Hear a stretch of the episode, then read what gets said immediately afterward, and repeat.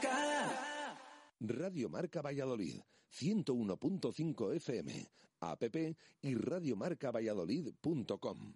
¿Conoces los mercados municipales de Valladolid? El Val, Delicias, las Galerías Rondilla, el Mercado del Campillo y el de la Marquesina. Anímate a hacer en ellos tus compras de Navidad y encontrarás los mejores productos frescos, trato cercano y calidad al mejor precio. Ayuntamiento de Valladolid, apoyando el comercio de proximidad, apoyas a tus vecinos y vecinas.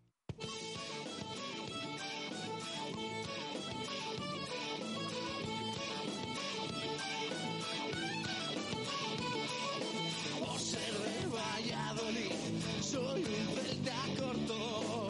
Por ser de Valladolid, Pucela no es poco. Por ser de Valladolid, deporte en mis venas. Por ser de Valladolid, hay años sin penas. Ser de Valladolid, pingüino en invierno. Ser de Valladolid, voy al Pepe Rojo. Ser de Valladolid, balonmano es huerta. Ser de Valladolid, el frío no es problema. Ser de Valladolid, Lalo es leyenda. Por ser de Valladolid,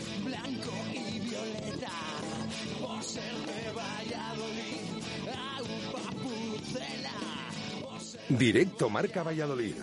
Chur Rodríguez.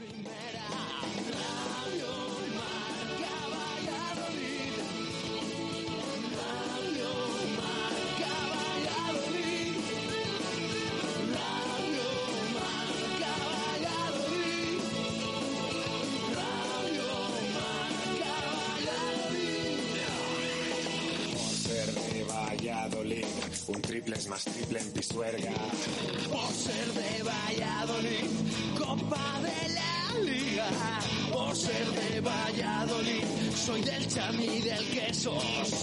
Por ser de Valladolid, el deporte es esto. Por ser de Valladolid, se sufre hasta el 90. Por ser de Valladolid, las chicas también juegan. Por ser de Valladolid, hockey y básquet con ruedas. Por ser de Valladolid, yo siempre voy con el Pucela.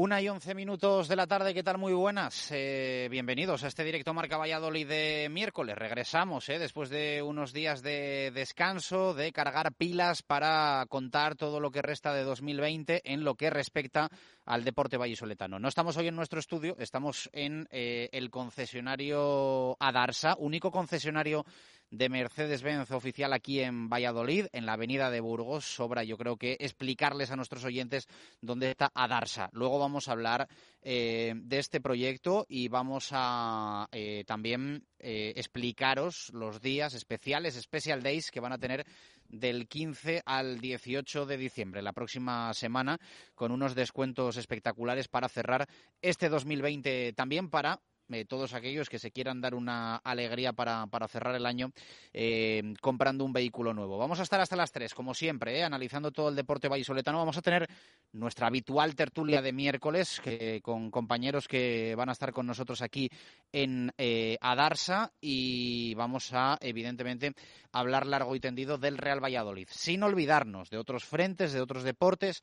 Venimos de un fin de semana desastroso, de un fin de semana muy malo y evidentemente, bueno, pues vamos a pensar en clave positiva de que hemos eh, aliviado la semana con los festivos de lunes y martes, que hoy miércoles ya podemos pensar más en lo que va a venir que en lo que dejamos atrás.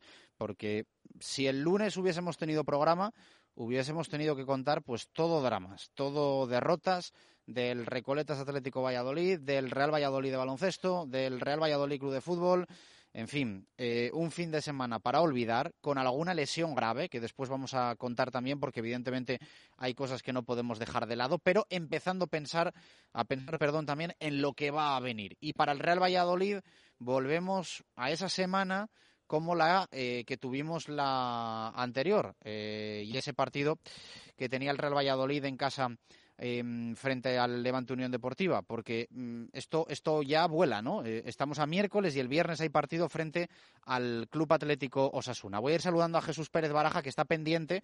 Ahora lo explicamos de la rueda de prensa de, Sergio González. Jesús, ¿qué tal? Buenas tardes, ¿cómo estás? Hola, ¿qué tal? Eh, bueno, mm, es que esto está ya a la, vuelta de la esquina, ¿no? El partido frente a Osasuna y vaya partido. Eh, decíamos, fin de semana el pasado malo. Eh, jornada mala también para el Real Valladolid, ya no solo por su resultado en el Wanda Metropolitano, sino por el resto de partidos que no ayudaron absolutamente nada a la situación clasificatoria y a la situación del, Real Valladolid en esta temporada 2020-2021. Eh, un desastre la jornada. Sí, porque vemos que el resto de equipos pues eh, sigue sumando. El resto de rivales del Real Valladolid em, y da igual contra qué, a qué equipos estén enfrentando.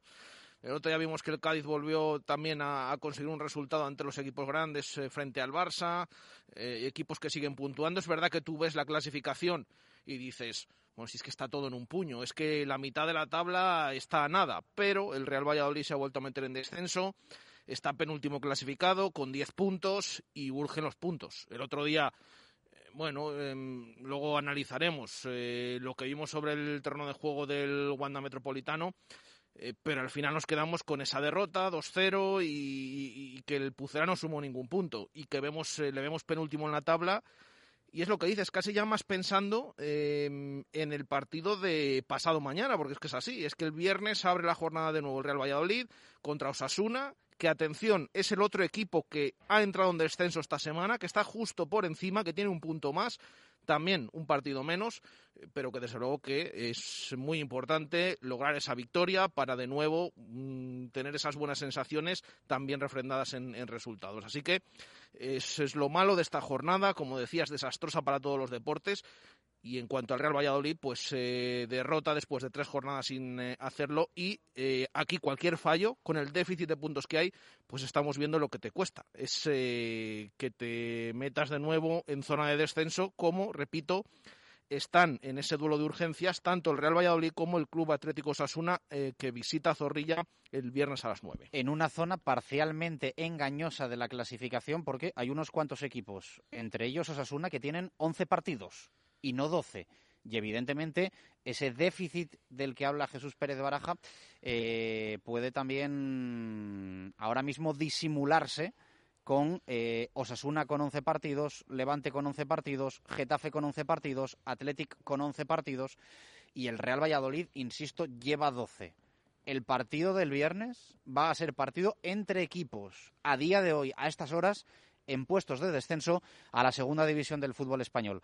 Eh, estás pendiente de rueda de prensa de Sergio González, ¿no? Que va a comparecer en nada, en segundos, para eh, hacer la previa del partido frente a Osasuna. Sí, fíjate, venimos de este largo puente. Em, y casi ya decimos, sin eh, poder analizar el partido del próximo viernes, ya tenemos aquí el siguiente y por eso habla Sergio en nada. Estaba prevista rueda de prensa una y cuarto, bueno, es la una y diecisiete minutos. Estamos pendientes de forma telemática, como siempre, eh, quitando la, rueda de prensa de Ronaldo de la pasada semana. Eh, esas ruedas de prensa que ofrece, nos ofrece el Real Valladolid. Eh, vamos a ver cómo está el técnico, cómo prepara ese partido contra Osasuna. Ya digo, habla porque restan poco más de 48 horas para enfrentarse, para recibir al conjunto navarro en Zorrilla. Así que estaremos muy pendientes, muy pendientes de lo que diga Sergio y sobre todo también de cómo está la plantilla, porque hay jugadores que ayer eh, no se han entrenado y falta cada vez menos para ese encuentro. Eh, sí que es verdad que está la buena noticia de que Orellana parece recuperado y que está reincorporado al grupo, pero atención, ¿qué pasa con Joaquín Fernández? ¿Qué pasa con Sergio Guardiola? Eh, ¿Qué pasa con Javi Sánchez, que el otro día se volvió a retirar con molestias? Son duda ahora mismo y veremos qué nos cuenta eh, Sergio el Mister en, en, nada, en unos minutos, en esa comparecencia de prensa de la cual pues estamos muy atentos para contarles a los oyentes en cuanto termine pues todo lo que ha dado de sí y todo lo que ha comentado y cómo afronta sobre todo el Real Valladolid y el entrenador ese partido tan importante del próximo viernes ante Osasuna antes de que de nuevo el calendario le enfrente a otro tipo de rivales eh, de la zona alta como el Sevilla o el Barça. Venga, te dejamos que estés pendiente de la rueda de prensa de Sergio González y en nada nos eh, destaca Jesús Pérez Baraja esos titulares de Sergio. Después vamos a escuchar la comparecencia del técnico. Eh, dos pinceladas de balonmano y de baloncesto. Venimos en ambos casos de derrota. A miércoles, evidentemente, no nos vamos a poner a hablar del partido que ya ha pasado y más, además, siendo partido perdido y vamos a empezar a pensar en lo que, en lo que viene. En el caso del Recoletas Atlético Valladolid es un partidazo que ojalá sirva para reponerse de los últimos resultados, todos ellos muy ajustados, pero la gran mayoría con derrota. Marco Antonio Méndez, ¿qué tal? Buenas tardes, ¿cómo estás? Buenas y marcadas tardes, chus. Y para llorar las penas de la última derrota, eh, preparando ya el derby frente a Demar León, ¿no? Que este, evidentemente, vale dos puntos, pero iba a decir yo, este vale doble o triple. Anímicamente, desde luego, es un, es un partido que ganarlo te, daría un, un impulso magnífico para cerrar 2020. Sí, ciertamente desde el punto de vista anímico, sentimental y deportivo, ¿no? Porque no deja de ser un derby regional de altísimo voltaje, como viene manifestándose a lo largo de, de, décadas, en cualquier caso, desde el punto de vista del balonmano vallisoletano. Pero es un partido difícil, no cabe la menor duda partido difícil porque el Ademar está quinto, tiene 18 puntos, le falta algún partido por redondear, eh, el Atlético ha bajado al, al, octavo puesto, tiene 16 puntos, es verdad que solo a dos, pero ya está en lo que yo llamo el límite de la progresión, es decir, ese octavo puesto de la tabla de Asobal y además con un equipo que está viniendo en digamos las dos o tres últimas semanas en auténtico crecimiento, tanto aquí en el balonmano nacional como en el balonmano europeo que está participando. Por lo tanto, por eso digo que ha de ser un partido francamente difícil en el que los de David Pisonero tienen que mejorar y mucho con respecto a eh, lo acontecido en estas últimas fechas y en estos últimos compromisos. No olvidemos que lleva tres derrotas consecutivas, que hay ya en su haber cinco partidos con resultado mínimo adverso, fueron ante Nava, recordemos, ante Aranda, ante Cuenca y este último ante Granollers por 31 a 32, que la falta de intensidad defensiva en algunos momentos y el déficit de anticipación o, por otro lado, las pérdidas o la falta de precisión y, no tener lanzamiento exterior como realmente no tienen los de David Pisonero, obliga a realizar penetraciones que lo que hacen es desgastar muchísimo a la hora de contender contra un adversario como el Granollers o contra un adversario como ha de ser el Ademar. Los ataques posicionales indecisos o forzados no dan mucho de sí, aunque si bien siempre queda en el, en el cómputo del equipo vallisoletano esas reacciones que ha tenido en esos encuentros que he citado y que verdaderamente lo que hacen es demostrar que hay capacidad, aunque no hay continuidad, porque no se puede estar tanto tiempo, especialmente en las primeras partes, sufriendo para luego tratar de recuperar. Cuando se lucha contra reloj o contra un resultado adverso, pues termina fallando el físico, por supuesto, la mente también y la precisión. Ya digo, sin desmerecer en absoluto ese trabajo de samuráis que realizan y que a punto ha estado de dar resultado en esos encuentros citados. Bueno, pues eh, iremos contando todo lo que haya que contar de aquí al sábado por la tarde, ¿no? Exacto, es el sábado por la tarde, seis y media, creo recordar. Sábado, seis y media, sí.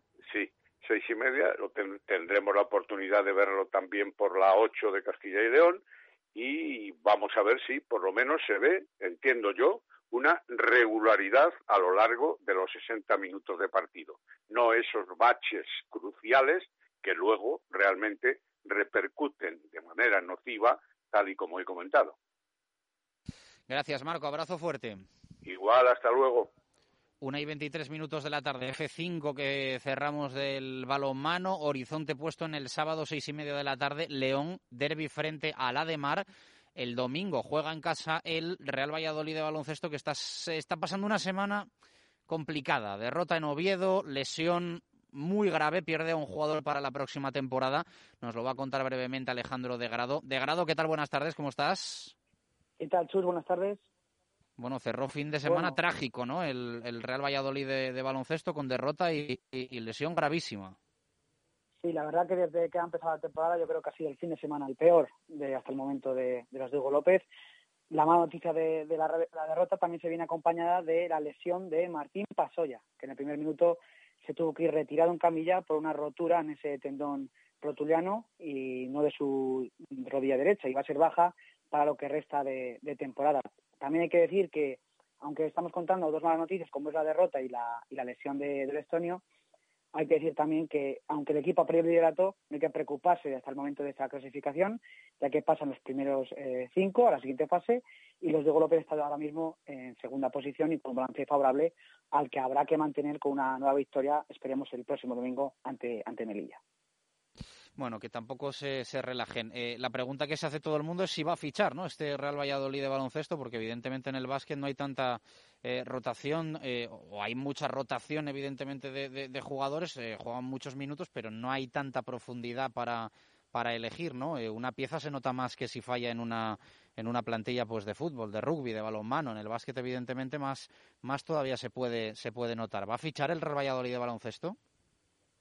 Pues eh, probablemente no lo sabemos del todo, no es, no es, nada oficial, pero si lo han hecho con la baja eh, de Derrick Smith, con este nuevo fichaje, con este belga, pues con esta, con esta que ahora es de Martín Pasoya, probablemente también lo hagan para, que tengan toda la plantilla disponible y completa para los próximos encuentros. Pues estaremos pendientes. Eh, recordamos el domingo por la mañana, eh, partido en casa frente a Melilla. Importante para este Real Valladolid de baloncesto, volver a la senda de la, de la victoria. Eh, gracias de grado, abrazo. Un abrazo cerramos ¿eh? los capítulos de baloncesto y de balonmano. Queríamos tener ese F5 para contarles de lo que vienen y lo que van a tener. Vamos a hacer parada, vamos a hacer pausa. Estamos en Adarsa, Avenida de Burgos, haciendo nuestro directo Marca Valladolid de miércoles. En nada la tertulia con Juan Carlos Alonso, con Nacho Risueño, con Javier Heredero, que ya están por aquí con nosotros. Eh, así que nada, eh, nos volcamos con el fútbol en unos minutos. Está Jesús Pérez Baraja, además, eh, pendiente de la comparecencia que está teniendo lugar en estos momentos de Sergio González, el técnico del Real Valladolid en la previa de la decimotercera jornada. Ya lo saben, para el Real Valladolid este viernes en Zorrilla, frente a otro equipo en descenso, casi nada, el Club Atlético Sasuna. Directo Marca Valladolid. Chur Rodríguez. En Adarsa queremos que este año acabe, pero antes haremos lo posible y lo imposible para que sea mejor. Están aquí los Special Days de Adarsa, solo del 15 al 18 de diciembre. Cuatro días, hasta un 40% de descuento, los mejores precios del año. Regístrate y consulta condiciones en www.specialdays.es barra Adarsa Valladolid. Empieza a vivir las historias que quieres contar. Adarsa, concesionario oficial Mercedes-Benz en Valladolid. Nuevas instalaciones en Avenida de Burgos 49. Llega la Navidad, los Reyes Magos y Papá Noel con sus regalos. Pero este año, haz que en vez de multinacionales del lejano oriente, vengan de tu comercio, hostelería y empresas locales. Pídeles que lo que traigan sea de aquí. Así, además de tu regalo, estarás apoyando a los pequeños negocios de tu ciudad, dando vida y prosperidad a tu tierra. Es un mensaje de la Fundación Caja Rural de Zamora. Siempre al lado del comercio, hostelería y empresas de Valladolid. Qué ganas tengo de volver a disfrutar de la hostelería de Valladolid. Yo también. ¿Sabes que ahora podemos disfrutar de descuentos de 5 euros por cada 15 euros de consumición? ¿Y cómo lo hago? Puedes recoger tus bonos en las oficinas de turismo de Valladolid hasta el 30 de enero. Además, los descuentos también son válidos en comida para llevar. ¡Genial! Puedes informarte en info.valladolid.es. 12 más 1. El aceite de oliva virgen extra de clima extremo que nace de nuestros olivos en Ataquines, Valladolid, y nos ofrece un AOVE afrutado, fresco, aromático y suave. Regala o regálatelo en estas fechas especiales. El mejor de Castilla y León y uno de los 10 aceites de oliva virgen extra más saludables del mundo.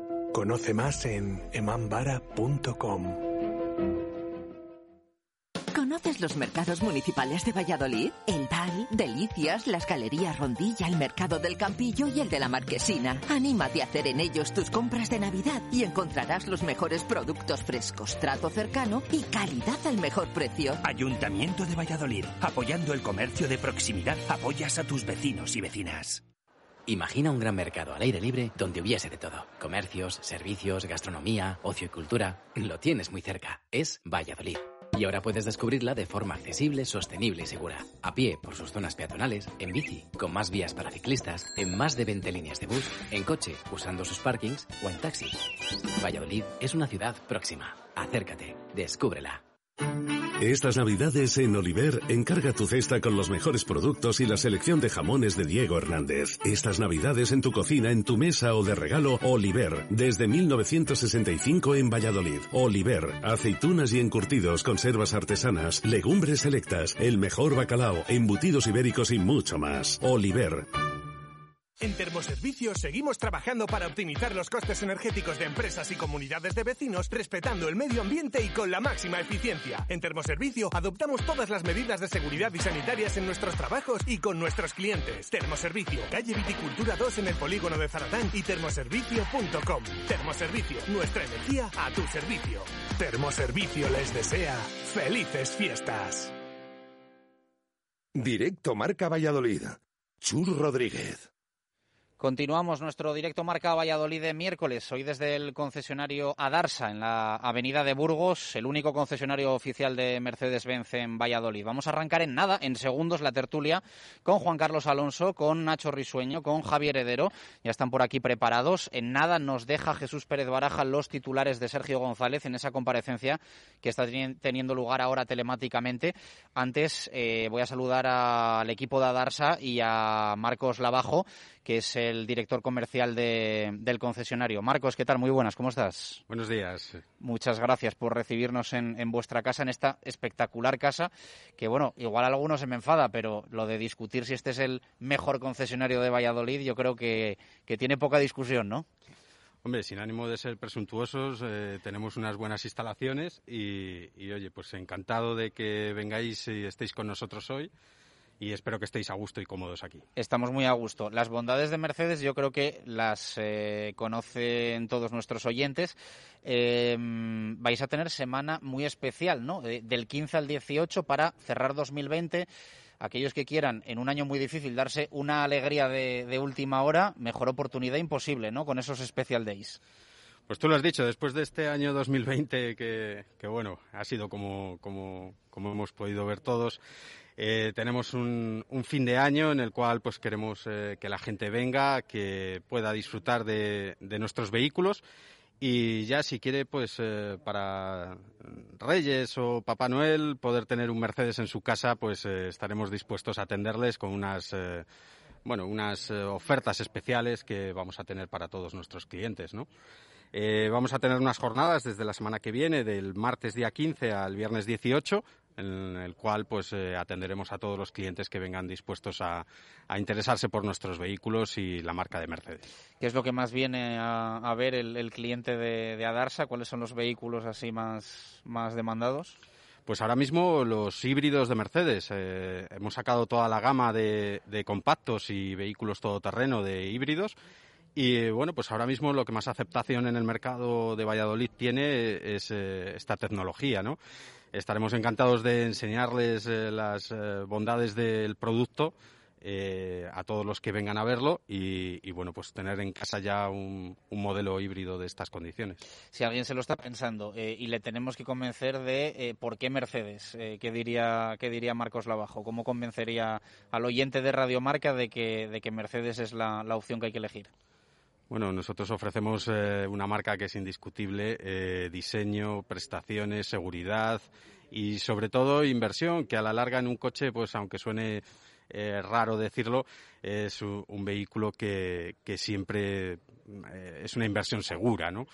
Entonces, pues bueno, el diseño de nuestros vehículos es hoy en día incomparable en, todos los que son modelos premium como, como los vehículos que tenemos en, nuestra marca.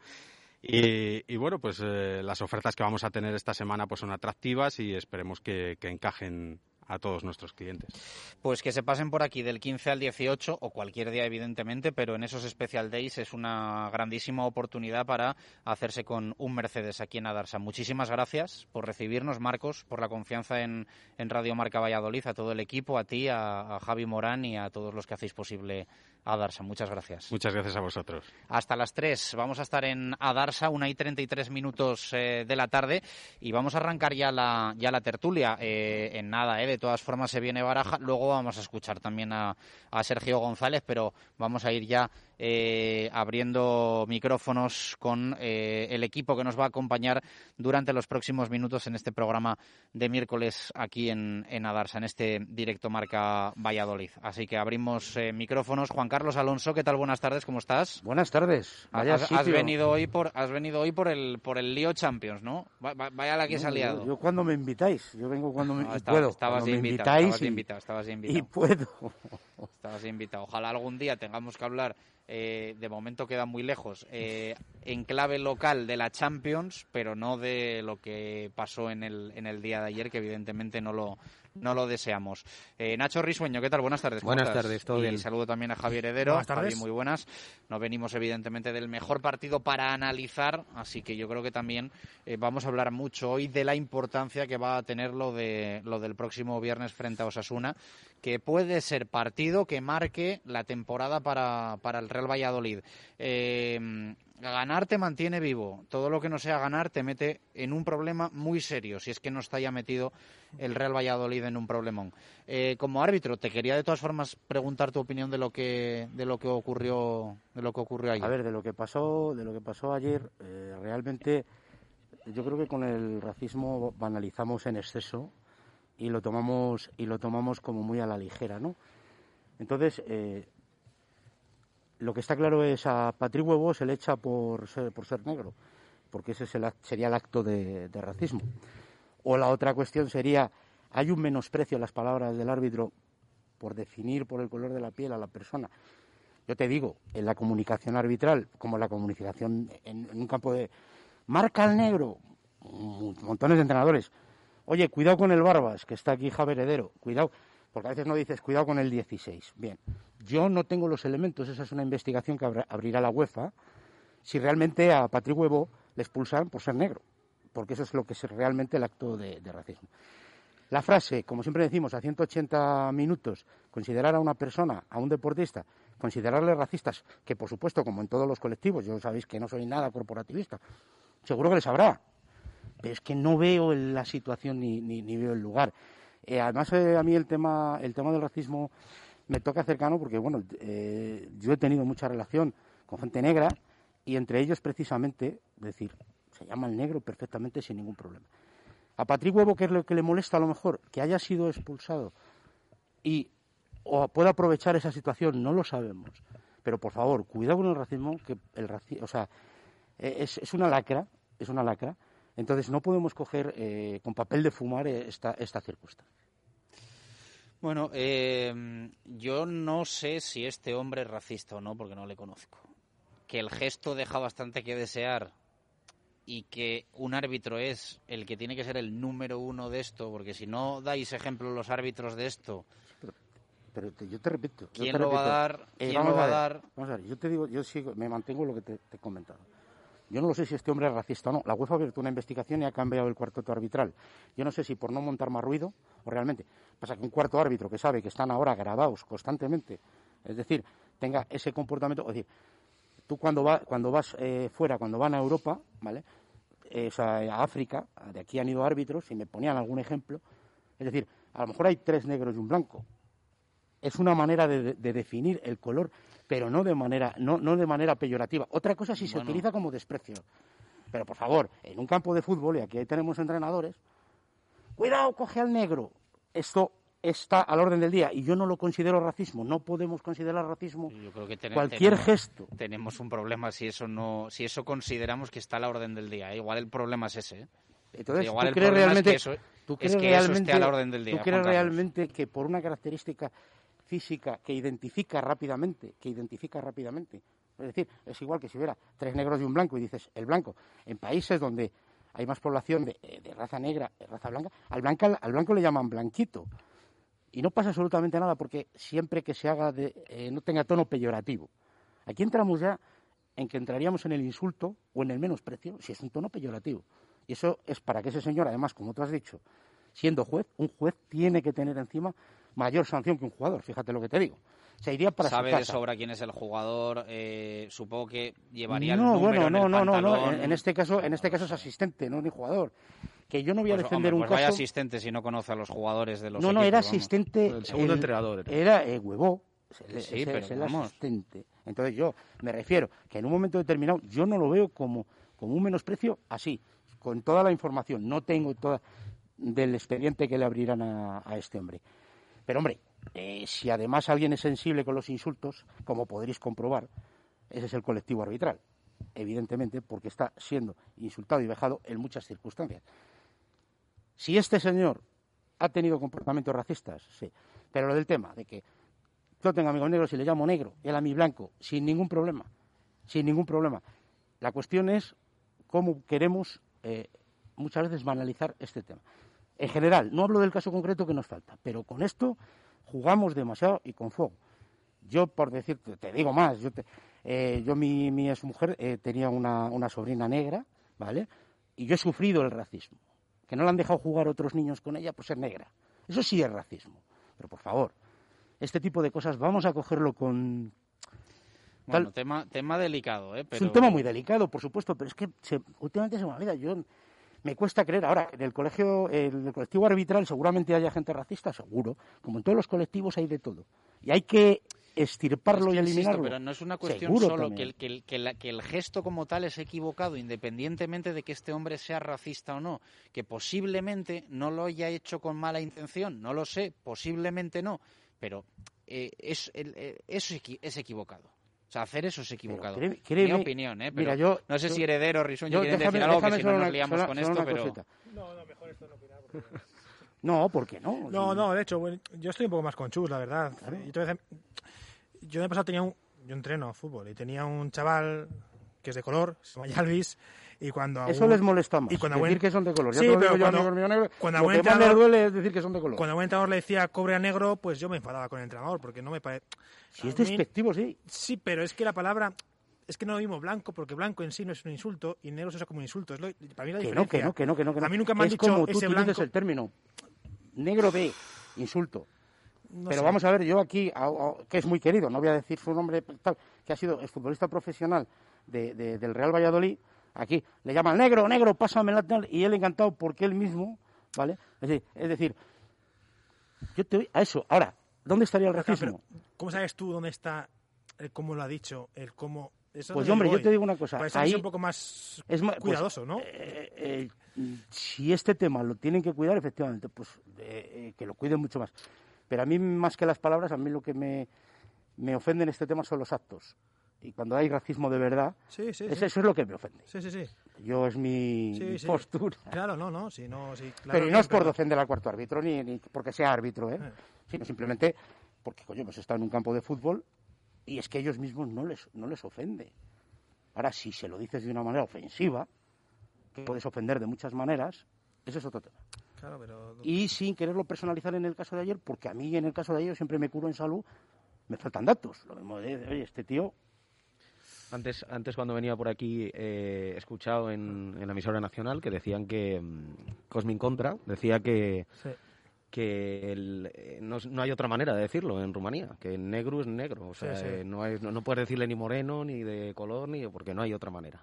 Pero no sabemos el contexto, no sabemos lo que Claro, ha pasado. yo entonces- muchas veces, oye, ¿quién ha sido el Barbas?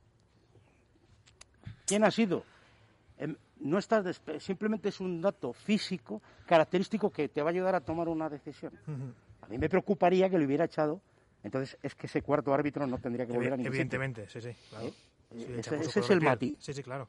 Yo creo que si hubiera sido jugador hubiera dicho el dorsal, ¿no? Y- Incluso en hubiera el banquillo solucionado no, todo, porque están tapados muchas veces, no ves el dorsal. Incluso en el campo es mucho más rápido. El, el Barbas puede ser el 9, Pero es más rápido decir, ha sido el Barbas. En primera, segunda división, evidentemente, los árbitros conocen la mayoría de los nombres. Yo no sé este, este rumano qué, qué, qué conocimiento tenía de, de, de Patrick Huevo, ¿no? Bueno, es un tema un poquito Delicado. muy delicado. Daría para dos horas y media. Muy sí. delicado, evidentemente, que vamos a dejar también a los compañeros de, de Nacional que, que lo debatan y nosotros vamos a, a lo nuestro, que es eh, el Real Valladolid Club de Fútbol. No sé si queréis comentar algo del partido frente al Atlético de Madrid, porque yo tengo una sensación también, después de este lunes y martes que hemos vivido festivos, de que el partido se ha jugado hace, hace cuatro semanas. Eh, mm, sobre todo porque dejó un sabor tan bueno, más malo que bueno, evidentemente, que, que, que- que nos ha llevado también a un punto de preocupación. Nacho, Javi. Bueno, al final, yo creo que hemos estado de acuerdo un poco todos. La primera parte fue buena, hasta que despertó el Atlético de Madrid. Nosotros nos dormimos un poquito en la segunda parte, no marcan el gol y ya a partir de ahí, pues lo de siempre. El equipo este año, sobre todo con un gol en contra, no sabe sobreponerse. Se vino abajo, los cambios tampoco ayudaron porque fueron cambios extraños que luego, no sé si lo comentaremos, tampoco me hizo mucha pena. Acabó la cara de lateral izquierdo. Y, al fin, que- y poco más. La primera parte a mí sí que me gustó por ejemplo, Coco decía que es que siempre al final dice, no, es que tengo Madrid jugando andando. Bueno, ya bien creo que Pucela haría algo bien para que ellos no estuviesen bien. También quiero darle mérito a que nosotros hicimos bien. Cogimos el balón, supimos eh, que ellos usaban su plan A, como dijo Sergio, y tuvieron que hacer el plan B.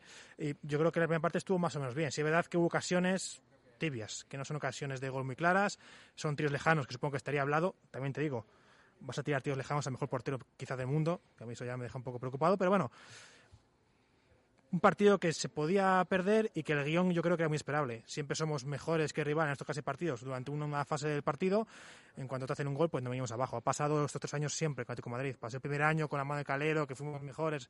Pasó el año pasado, que también fuimos mejores, tampoco ganamos. Y está ahí un poco lo mismo. Al final, Atlético Madrid es un equipo muy potente, que te gana por calidad. Y nosotros, pues eh, a día de hoy tenemos la justa y estamos como estamos. Entonces, bueno, cero puntos y a pensar en el viernes y poco más.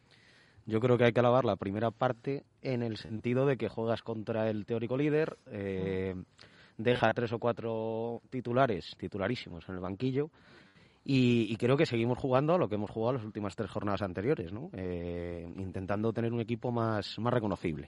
Luego sí que es verdad que, vamos, lo defines a la perfección. Segunda parte desastrosa, tanto de jugadores como de entrenador, como de cambios, como de todo. No hay más que añadir en ese sentido. Sí, no, es que al final es una parte, yo creo que cuando, cuando hacen el gol es como que el equipo ya se da cuenta o él mismo piensa que no puede sacar nada positivo y a mí eso me preocupa. Que al final es 1-0, que tampoco es una cosa... Sí, de hecho, a mí lo- la reflexión me lleva a eh, qué pasaría si un día, frente a un equipo de estos grandes, jugásemos con el equipo que hubiese jugado si el rival hubiese sido Osasuna, el Huesca, Ah, ah. el Levante, el Elche. Porque es verdad que nunca hemos visto al Real Valladolid eh, con los número uno para Sergio frente a un equipo grande. Entonces, un poco la sensación que te deja es eh, agitando y haciendo cosas diferentes. mm, bueno, estás ahí. De hecho, algún empate has llegado a Sí, sacar en Sevilla. o en el Bernabéu, ¿no? el Bernabéu. Sí, Sí. pero en Sevilla el año pasado con el gol de Kiko, que luego nos hacen el penalti. Sí, sí, etcétera. sí, bueno, pues si hablamos de los tres grandes, Atlético Madrid, Barça, Madrid, sí. vale. Pero, mm, claro, eh, ¿podrías conseguir más de lo que consigues si sacases tu equipo, tu equipo titular o, o al final te conformas con 45 minutos? No, no, no te, no te puedes conformar con Claro. 45 minutos de ninguna manera y menos como estamos. Pero sí que es verdad que la primera parte se ve el equipo, eh, por lo menos que lo intenta, que intenta hacer sus, Sí. Sus ocasiones, eh, un poco quizás arrinconar al rival cuando sabemos que el Atleti ya no es el equipo que juega como antes, que juega reculado, que juega Mm. sin intentar el toque, ahora ya quiere el balón, quiere la posesión, etcétera. Y yo creo que en la primera parte se peleó, pero no te conformas en absoluto. Yo es mi opinión, vamos. Yo creo que al final, con lo que dices, Chus, los cambios a mí me resulta un poco extraño que siempre pasa lo mismo, siempre. Lo hablaba ese miércoles que escuché la tertulia durante la semana. ¿Va a hacer cambio Sergio? Va... Yo pensé que no iba a hacer cambios esta vez. Yo pensé que iba a jugar más o menos con los mismos. Ahora que hizo cambios obligados, como puede ser el de Guardiola, como puede ser el de Joaquín, que puede que, fue por lesión. Pero al final sale Roque Mesa, que no había jugado hasta ahora y que no lo hizo mal, hay que decir. Y me parece y me parece que igual hay que tenemos que sacar sobre todo lo negativo, pero en con respecto a lo que decía Chus, yo creo que ahí hemos igual que decíamos la semana pasada que hemos sumado la causa a Jota, yo creo que a Roque Mesa también se la ha sumado, que no sabemos Sí. si estaba bien antes, Sí, porque por lo que se veía O hasta dónde va, va a sumarse, si va a Ajá. más Es que continuidad. lo- Lo- los partidos contra el Atlético de Madrid y más el Atlético de Madrid de esta temporada, sacar conclusiones para lo que pueda ser el resto es complicado por lo que está demostrando el Atlético de Madrid. Muy pocos equipos de la categoría, yo creo mismo, están en condiciones de eh, hacerle daño. Además, te deja llegar hasta donde ellos quieren que llegues. Eso es. Te dejan cuatro disparos lejanos. Ah, tal cual. Eh, parece que te están dejando la posesión. Aún así, yo saco conclusiones positivas que lo han dicho los compañeros, como puede ser lo de Roque Mesa, puede ser ir incorporando, ir incorporando a gente. Eh, se puede- el tema de los grandes, es decir, el Atlético de Madrid ahora mismo, ahora mismo está el Atlético de Madrid está fuera de concurso, igual que el Barcelona sí tenemos que soñar como está jugando al Madrid en su momento, pero a este Atlético de Madrid ahora mismo, es decir, mm, ni mal ni buen sabor de boca, me quedo con las cosas positivas sabiendo que al Atlético de Madrid hoy en día no le mete Claro, pero es no que a mí, jo, yo entiendo lo que quiere decir Juan Carlos, pero ya renunciar, es como que ya renuncias a esos tres puntos en tal y como estamos. Algún día perderá el Atlético Madrid y puede Yo- perder contra sí, Cádiz pero- o por... Yo no creo que renunciara yo, yo estoy un poco en un término medio, o sea, en el sentido de. Claro, es que el Atlético nos suena a mm, imposible, eh, pero también es que el Villarreal en su día nos sonaba a imposible. el Betis. Y tenemos un déficit de puntos tal Pero hay de una pe- las, pero hay de una las pifias que hay que arreglarlo con el de alguna manera, pero Hay posiblemente que arreglar las pifias, hay que arreglarlas con gestas. Y de momento yo no veo a este equipo capaz de hacer una gesta. Yo, a- yo con el Barcelona, me qued- si fuera el Barcelona como está el Barcelona, me quedaría fastidiado. Era- o sea. era- pero yo con el Atlético de Madrid le estás viendo eh, dos goles recibidos, unos números tal. Y es que además el, el Atlético de Madrid te engaña, porque el Atlético de Madrid dices, incluso qué mal está jugando. Porque incluso si eres aficionado del Atlético de Madrid, dice, pero lo tiene claro, lo tiene claro. Sí, que con media ocasión te hacen un gol. Claro. Y bueno, pero vamos, eh, yo creo que hay que hacer, hay que ganar puntos en sitios donde no esperábamos a lo mejor eh, ganarlos, eso es evidente, porque el déficit que traemos sí, y no y no, fallar los partidos directos, ¿eh? Porque vale o sea, evidentemente mm, lo del viernes implanteable todo lo que no sea ganar. Bueno, yo ahí, yo ahí tengo una cosa. Llevamos un estrés de inicio de competición por los propios resultados.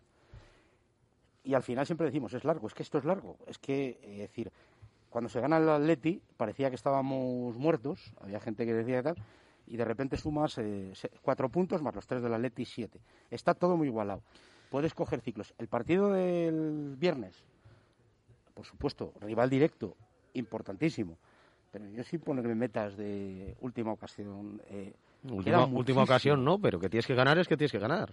Bueno, hay un rival que también juega. Es Sí, decir, sí, tienes claro, que. No, competir ya, bien, de- de- de- tienes que competir bien, tienes que trabajar. De hecho hay 20 que juegan, sí. Claro, no, no, claro, es que es evidente. No, tenemos que ganar como sea, que eso no existe. en Hay fútbol. 20 que juegan y ahora mismo somos el segundo peor. Sí, sí. Y, y- y- y por, y por lo que ha ido sucediendo, que lo hemos analizado un montón de veces, pues estamos por méritos propios, pero también es verdad que la- lo apretado de la tabla, en dos buenos resultados, lo solucionas. Y lo hemos conseguido, ¿eh?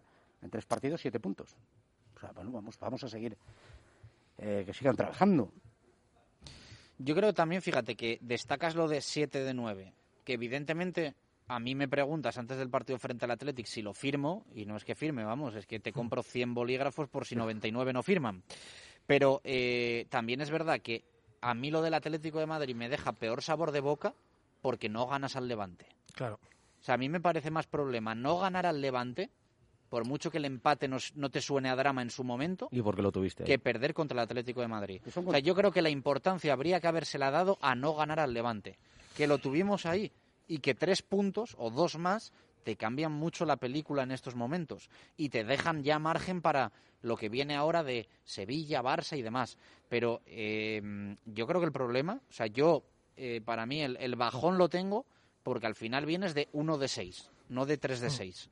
Y yo creo que lo de lo del Levante se tenía que haber visto con, con más ambición el no haber conseguido la victoria.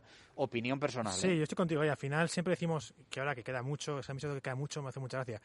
Claro, queda mucho hasta que deja de quedar mucho. Quedaba mucho en la jornada 2 y ya llevamos 12 jornadas y seguimos siendo penúltimos. Al final, no, es que hemos empatado, pero queda mucho, estamos trabajando bien.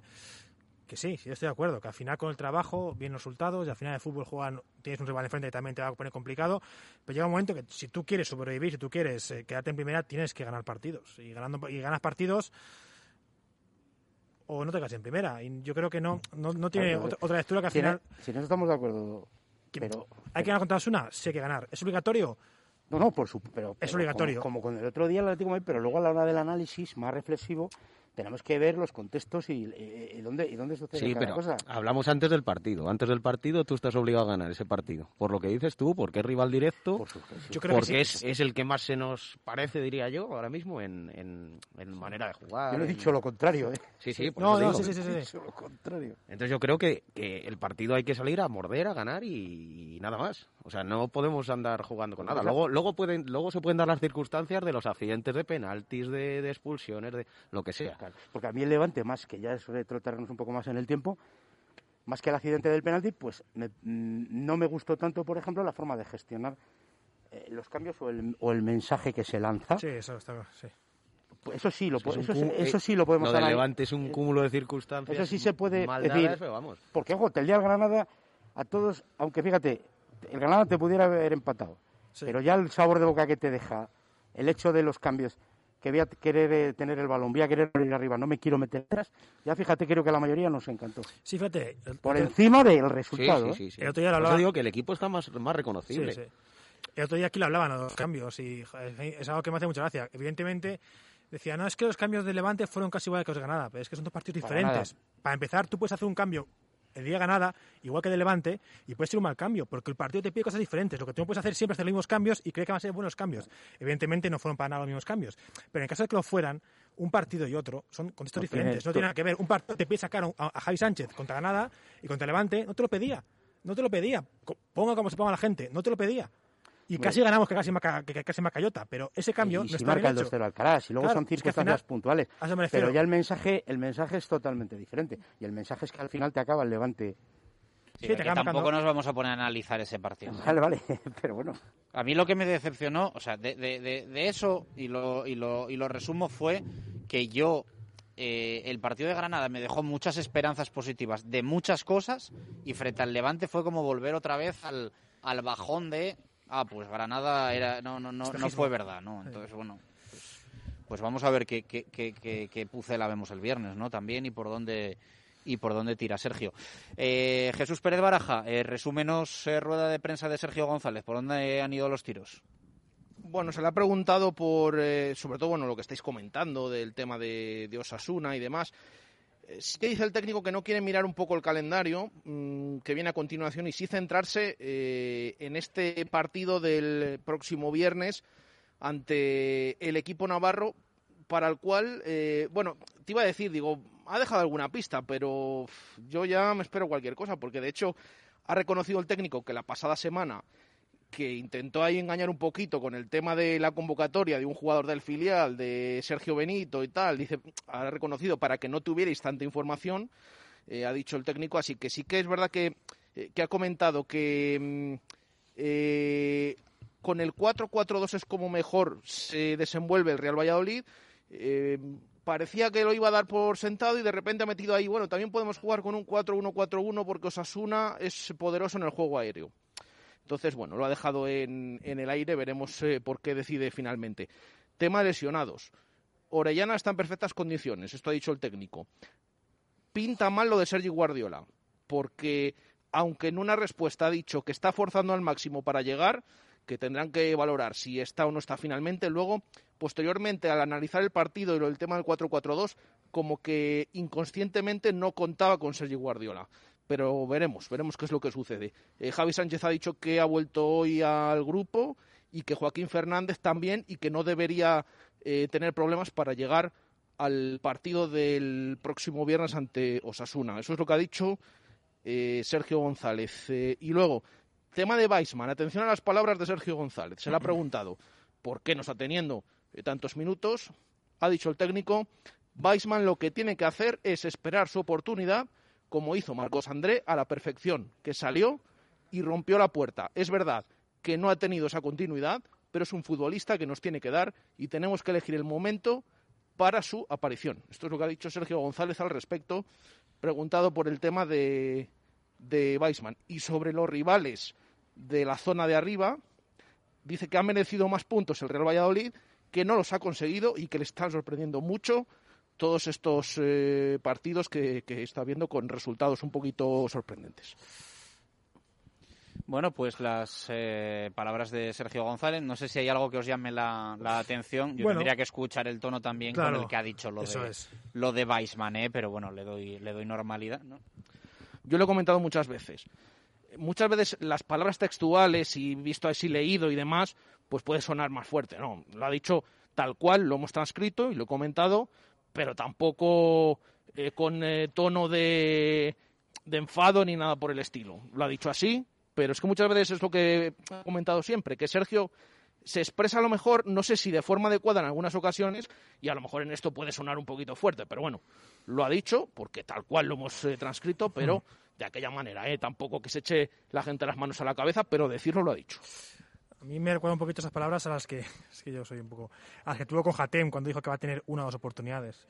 Está claro que Weissman, a mi parecer, que a Sergio no le convence, eso es evidente, quiero decir, tampoco hace falta ser, no digo que sea culpa de Sergio ni del jugador, evidentemente es un jugador que no le está convenciendo por lo que sea, porque no tiene la altura que, que Sergio quería, porque Sergio parece ser que quería Budimir o un perfil Budimir, porque no es un delantero que se ha adaptado bien a la liga, pero evidentemente es un delantero que no le está gustando y que hay que decir que Marcos André, ahí tiene razón Sergio, cuando ha jugado lo ha hecho muy bien. Aunque yo creo que cuando jugó Weisman, cuando jugó en el Bernabéu, Valdebebas, cuando jugó en Villarreal, tampoco hizo tan mal partido. La única diferencia, quizás, que a lo mejor es mucho para un delantero, es que no marcó gol.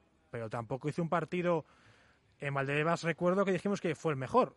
Y el día de Villarreal, lo que jugó, recuerdo que tuvo una que verá que tuvo, pudo pasar, pero no sé. Bueno, ¿Que ha podido más minutos eh, Weisman? Pues yo creo que sí. ¿Que a Sergio algo que de él no le convence? Pues también. Tampoco le hemos entrenado, no sabemos cómo entrenan. A lo mejor es que Weissman entrenando no está adaptándose bien, a lo mejor es que es un jugador egoísta. Hay mucho, fa- evidentemente yo creo que hay muchos factores, pero que, que no le gusta o que no le convence, creo que vamos. Es, es- Pues es preocupante. obvio. Para mí sí, porque sí, claro, lo es, sí, sí. Claro, y decías tú, con Hatem Benarfa, tener una o dos oportunidades. Cuando, quiero hablar- sobre no- quiero hablar de Benarfa, eh, es no, me estás- me sí, un poco a él que- por- Pero me refiero, me refiero al hecho de... Me refiero al hecho fundamentalmente de que, claro, eh, es que no es un chaval de- cedido que viene a probar y que te voy a dar oportunidades, que estás hablando de quién estás hablando. Eso Porque es. Entonces ent- estaríamos en otro en otra circunstancia. Yo a mí lo de, lo de Son me preocupa. También es que habría que ver, yo creo que aquí hay que ana- analizar mucho cómo vino, por qué vino y sobre todo lo que él mismo pensaba que iba a ser. Yo creo que él mismo pensaba que iba a ser titular sí o sí. Al final ese fichaje que más ha valido en la historia de este club, vienes como para marcar muchos goles porque siempre decíamos es que a Pucela le falta gol, tal. Bueno, es que una no mete goles, es que ese Guardiola no mete goles. Y luego, luego, claro. luego, hombre, yo el jugador creo que, que no percibe la confianza, porque cuando sucede el cambio, que, Es eh, cuando la expulsión, que, que al final que le quita él en vez de a Guardiola, la confianza no la nota. Sí, tampoco. claro, el claro. entorno es totalmente nuevo para él. Sí. Necesitará más tiempo. El pero claro, idioma, el idioma también es el idioma. importante. Cuando salió Sí, aquella vez, que no de- sabía si tenía que ir adelante o no. Dentro del vestuario no sé quién habla inglés y quién no. Hay otra, hay, habla inglés. hay otra vez que sale en otra imagen con Sergio y le dice que se tiene que mover por la frontal del área, etcétera. Bueno, hay, hay matices, ¿no? Sí, y cuando le ficharon, yo recuerdo que Miguel Ángel Gómez dijo que era un fichaje consensuado con Sergio. Cosas que a mí, que ¿sabes? Puede Y- ser, y- pero luego puede ser que esté aquí y diga el mister, pues sí, pero al no. final- yo Oye, siempre digo que las palabras dicen mucho, pero lo que dicen son los hechos. Si Budimir hubiese fichado por el Pucela, ¿estaría jugando titular? Es que no tengo ninguna duda, sí estaría jugando. Porque Budimir es un perfil delantero que gusta a Sergio Una- y, que- y que gusta una- para su sistema. ¿Weissman es un delantero que es para el sistema Sergio? No lo es.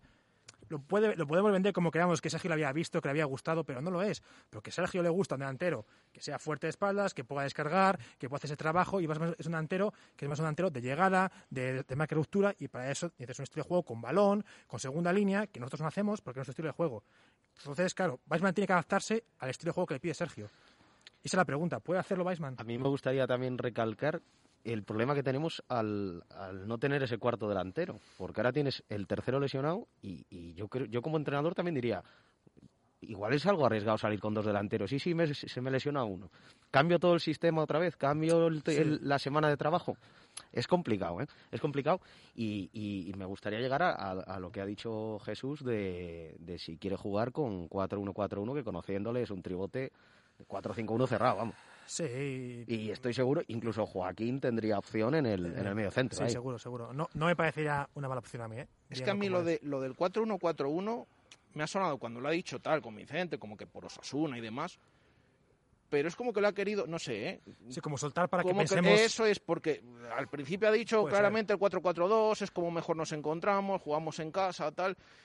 Y entonces, claro, saca la conclusión, bueno, pues vamos a jugar con un 4-4-2. Y de repente ha dicho, bueno, puede ser incluso un 4-1-4-1. Sí, pues la semana pasada creo que también jugó con eso, de que igual Sí, no, bueno, y es que jugaba con dos dicho. delanteros, luego con uno. Repito, que ha dicho que básicamente lanzó esa pista un poco falsa ahí con lo de Sergio Benito para que no tuviéramos tanta información. Esto es lo que ha dicho Sergio González hace unos minutos. Entonces yo no sé, no sé qué va, qué va a determinar y si realmente es otra opción y que está manejando, pero no sé, con el tema de Sergio Guardiola también lo ha dejado ahí caer, ¿no? que es que ya tenemos ese déficit, ha dicho, y que como no está, no pu- puede que no esté Sergi Guardiola, que también pueden buscar un revulsivo en el banquillo y ahí a lo mejor pues salir con dos delanteros. No sé, no sé qué va a hacer, pero bueno, esto es lo que ha dicho Sergio. Bueno, cuando se refiere a Sergi, se refiere a déficit ofensivo, entiendo. Por- Sí, no, no por, no por altura y por... No, no, no, no, sí. Ya vas a la ya estadística, ya ¿eh? estamos con eso de que Sergi Guardiola es muy alto y gana mucho más por arriba y tal. El otro día, el otro día ganamos al Atlético de Madrid en todos los aéreos, que me sorprendió bastante. Y, Sí, sí, y verdad, con mucho, ¿eh? Sí, sí, bueno, porque con Bruno... que Pues a ver si lo, lo reflejamos también en, eso, en el resultado, ¿no?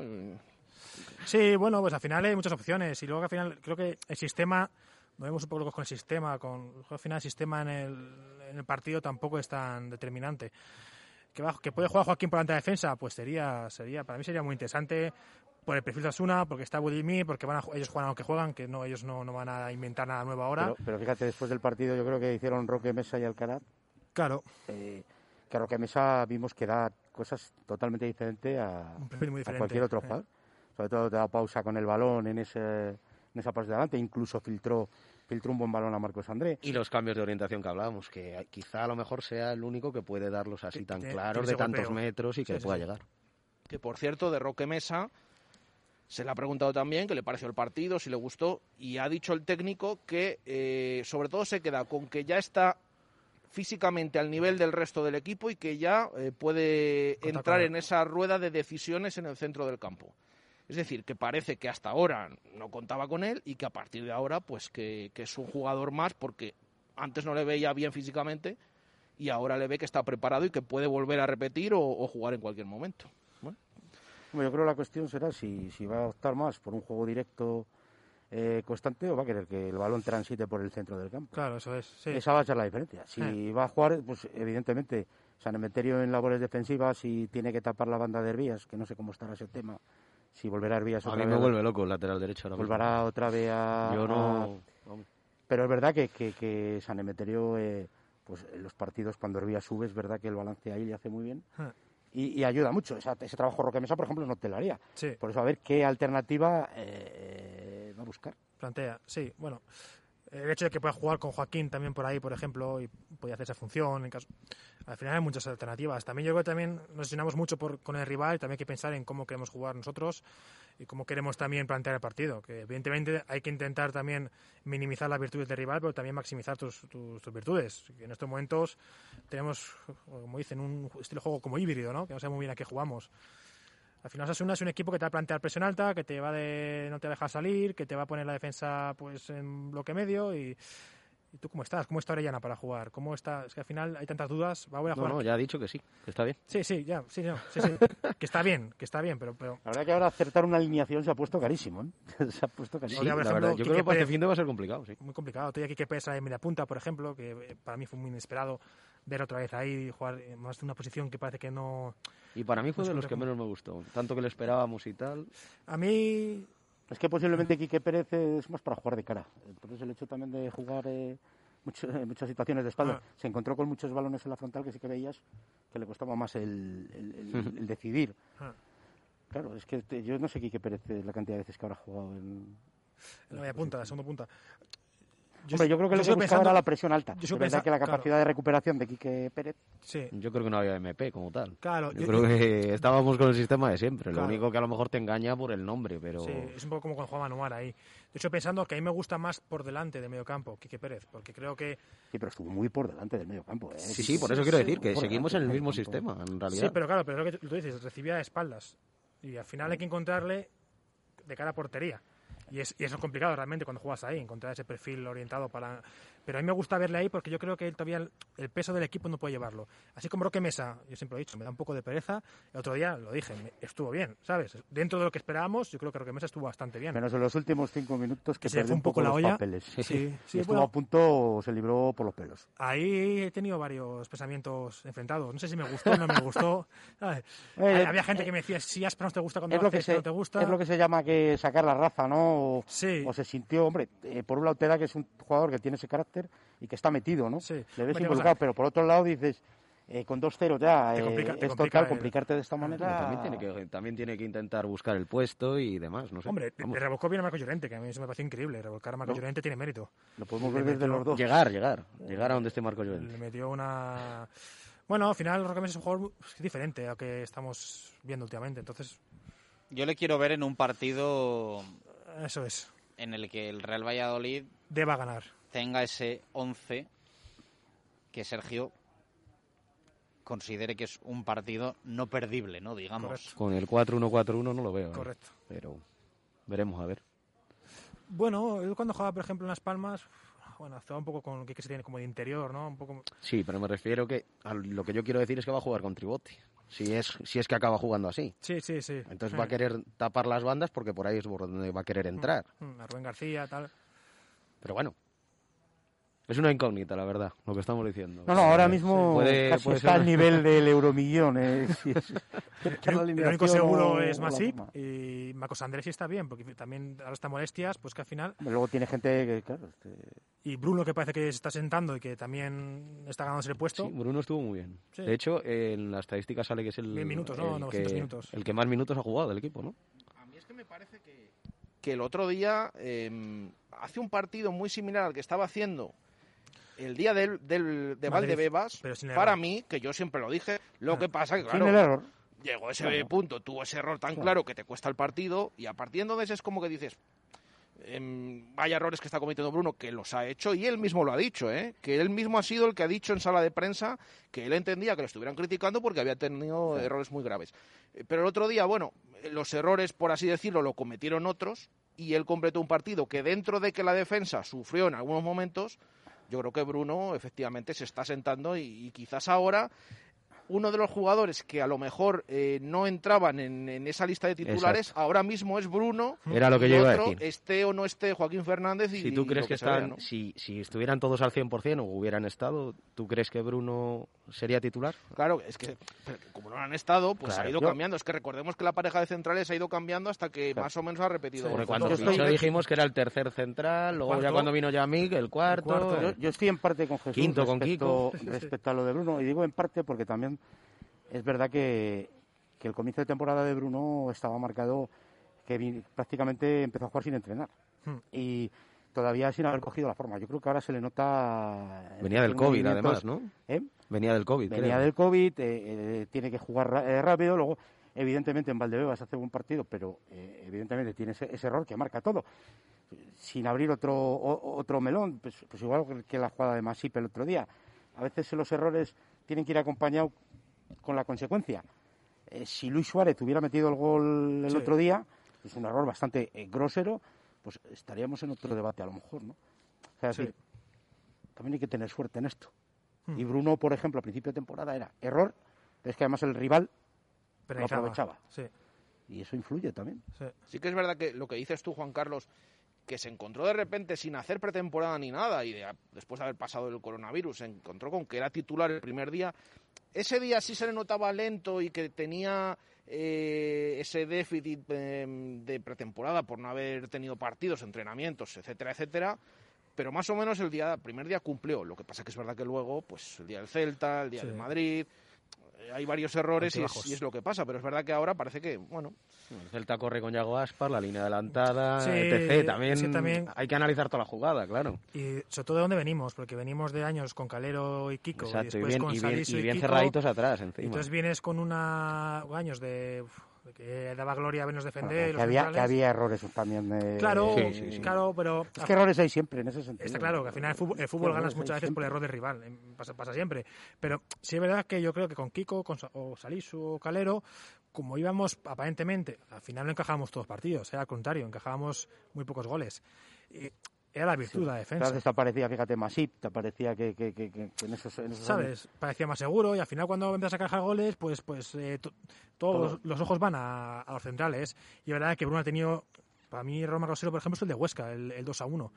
Que sacan de medio, Sí, va, va a cortar. sí. Ese error es, es ya error de concentración. Como también Yamik ha tenido errores para mí súper groseros. El día que debutó, el penalti que hace con la mano, el día de Yo, la para mí el más grave es el, el balón aéreo que no, que Contra no el coge Alavés. cuando el penalti. Que Nacho. mide mal, mide mal y se la, se la come. Ese es el Se la peor, vamos. Eh, con- para poco- mí con mucha diferencia. Estoy un poco con Juan Carlos, que al final a lo mejor esos errores este año todos te penalizan porque al final los cometes muy cerca del área o porque al final los cometes con el equipo muy, muy abierto, porque también, lo que dice también Nacho, vas un poco a la línea más adelantada y Bruno, pues, si Olivas estuviese jugando este año con la línea tan adelantada, también Olivas sufriría mucho más. Sí. Porque Olivas cuando jugaba con línea adelantada, me acuerdo del gol de Williams con el Atlético el año Sí, pasado. sí, sí, que era parecido, a abier- parecido a lo del Celta, Claro, a campo sí. abierto, pues le pillaban la espalda. Y eh, Olivas con San Pedro, con, cuando jugaba en medio campo, parecía un central de segunda división B. Y al final, Bruno no es un jugador para jugar como está jugando.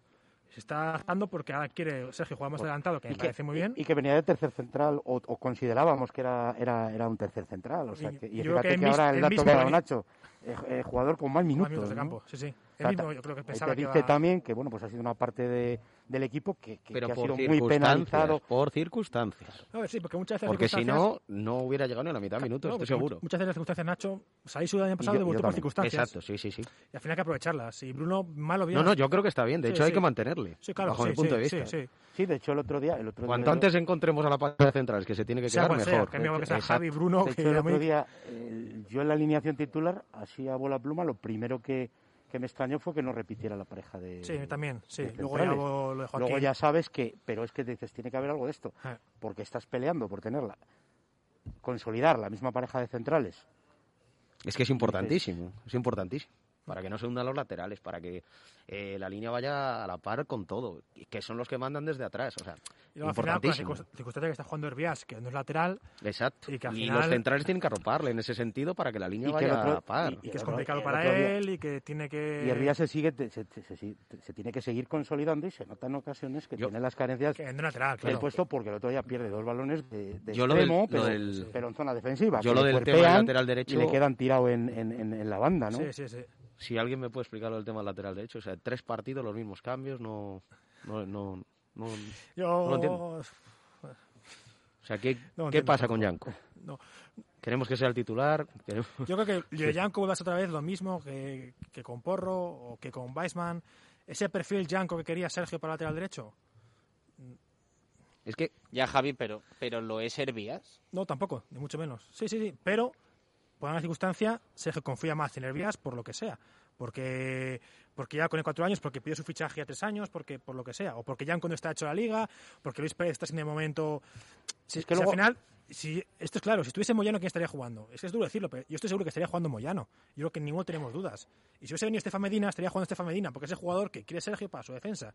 Al final te a Luis Pérez, que no deja de ser una incógnita, aunque ahora que hablamos otro día, que a lo mejor de segunda división, pero no deja de ser una incógnita, que es un jugador que nunca ha debutado en primera, tiene 25 años, y te a Yanko, que ha estado en cinco equipos diferentes, que parece que es una bomba, viéndole en vídeos en highlights, que corre mucho, pero que después defensivamente, pues es más flojo.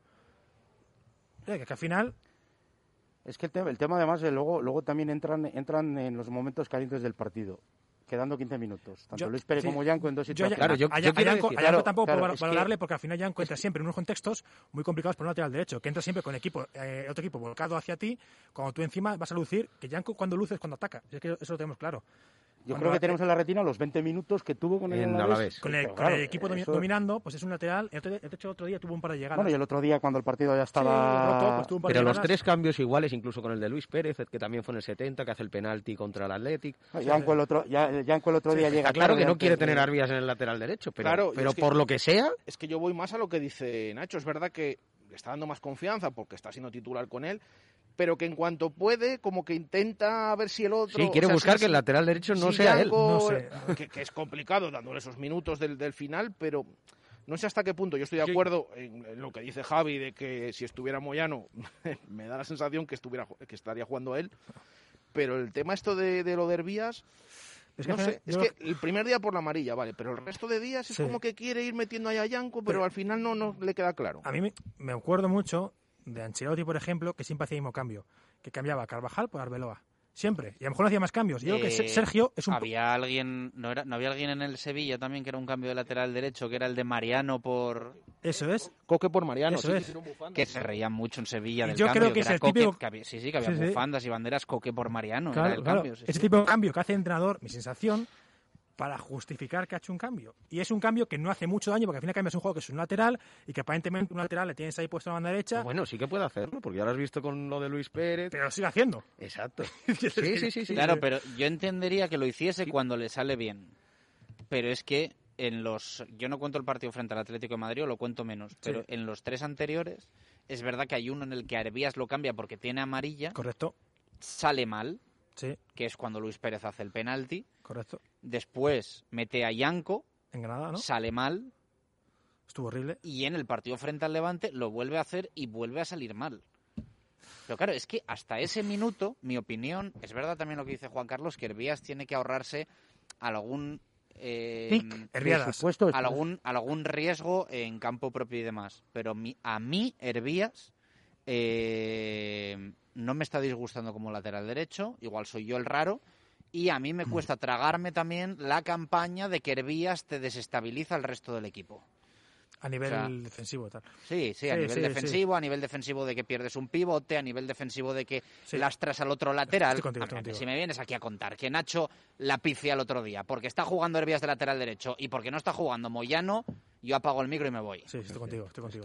Yo apago el micro y me voy. Sí, estoy- estoy Es cierto. Porque claro, está muy bien hablar de que Hervías pierde dos balones que no tienen consecuencias dramáticas, pero habrá, habrá no que la hablar tuvieron- más, no habrá la- que hablar más de las de las de Nacho. Exacto. Y cuando Nacho es súper ofensivo, Sí, también pero- le están haciendo la cobertura. O sea, no hablemos solo que Fede está allí por Hervías. No, no, no. Es porque jugamos con uno de los laterales mucho más ofensivo. Ni más ni menos. A mí el part- los partidos de Hervías me están pareciendo...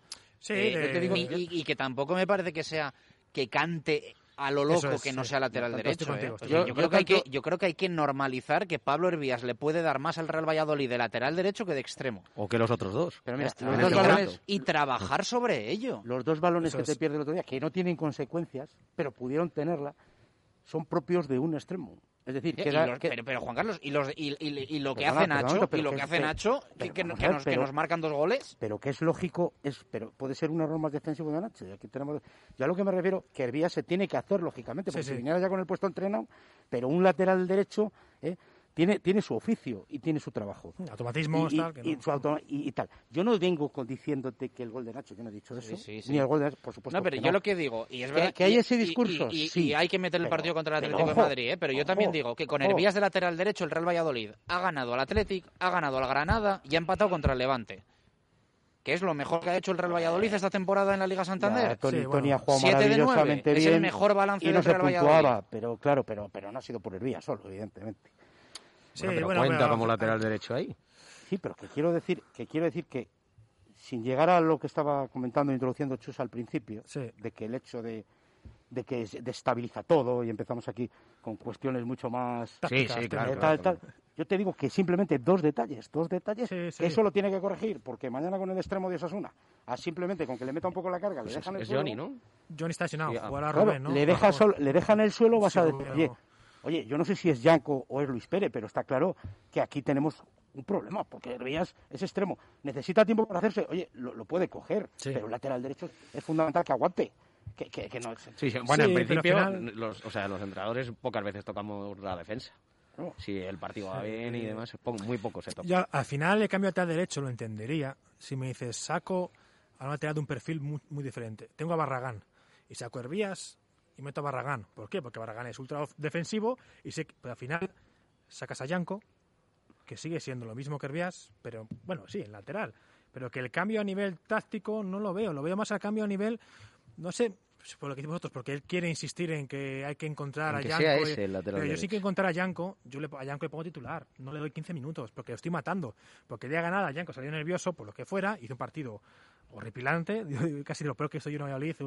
Yo lo puse en Twitter y esto hace Moyano, estamos matando. O sea, es que no dio un pase bien, fue, fue una, una cosa... Luis Pérez también, al final a Luis Pérez, no digo que sea culpa de Sergio, pero a Luis Pérez le ha matado.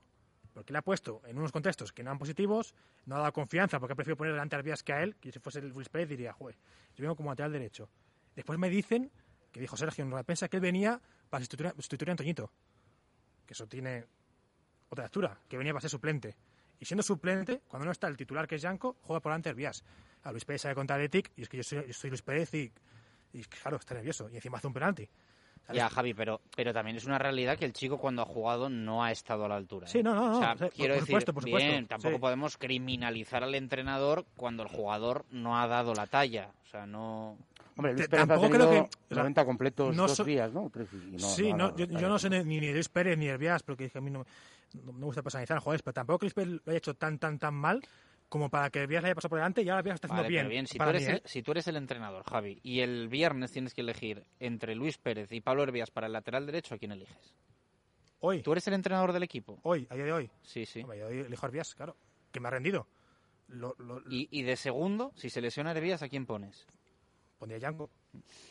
Sí, sí, sí.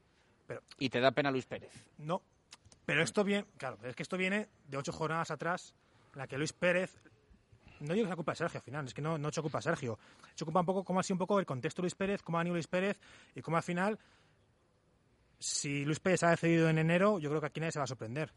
Y no deja de ser un fracaso de la dirección deportiva, un fracaso del jugador propio y un fracaso de Sergio y un fracaso un poco de, de las circunstancias que, que al final es que Herbías nunca había jugado lateral derecho y está jugando lateral derecho. Es que a mí eso me parece, no decir grave porque está jugando Ordiniano a un nivel aceptable, pero me parece para estudiar, que es que en tres años hemos tenido, el otro día contaba, creo que eran ocho laterales derechos diferentes. Pero Es que, fíjate- es, es que, pero- es que, ojo, ¿eh? Pero fíjate el, el contexto, como estás diciendo, de Sergio. O sea, por ejemplo, Sergio... No quiero personalizar en Sergio. No, no, no, quiero- no, no, porque- pero sí, sí, que no, que no quiero decir que lo digas tú, sino que lo que hace Sergio en ese sentido. Eh, yo quería a Estefan Medina, me traes a este. Este no juega. Yo quería Ante Budimir, me traes a este. Este no juega. Es que Luis de Pérez momento, fue por lo que suplente, sea. Fue suplente de Moyano, que, que le estaban echando. Es y, que la, y las pongo dos la cabeza primeras de Luis jornadas Pérez. y la, y la segunda jornada, si no es por la lesión, Juega- eh, juega Moyano juegan- otra vez. juega entero. Es que a eso me refiero, que decir que Pero al final, al final depende si miras a corto plazo o a largo plazo en el sentido de, de- de ya terminar de consolidar al equipo. Lo que pasa es que yo creo que el apremio de puntos ahora es lo que no te da mucha de perspectiva sí. a largo Claro, claro, plazo. probar no Pero puede si salir a probar a ningún partido. Pero, pero Yanko me refiero a decir, vamos a ver, es el lateral derecho que me han, tra- me han traído. No sé si yo ahí no llego, si la ha pedido o no la ha pedido. Pero tendrá que en un momento afianzar, dándole 10 minutos, eh, sacándole en el 75-80. Es muy complicado siendo encima Sí, en la posición defensiva. eso he dicho yo, digo, que me termines de explicar afianzar. esto, Me parece porque que, yo me no- parece que, que sacas, no a matarle, pero sa- que tiene mucho más que perder que ganar el jugador. Porque un lateral en 15 minutos, que, que- cuando, vas, cuando te está apretando, que, que, ¿qué va a hacer el o ya jugador? apuesta definitivamente, que lo mismo es el digo. pensamiento que tiene. Es tiene toda la de perder. de- definitivamente Herbías, ya está.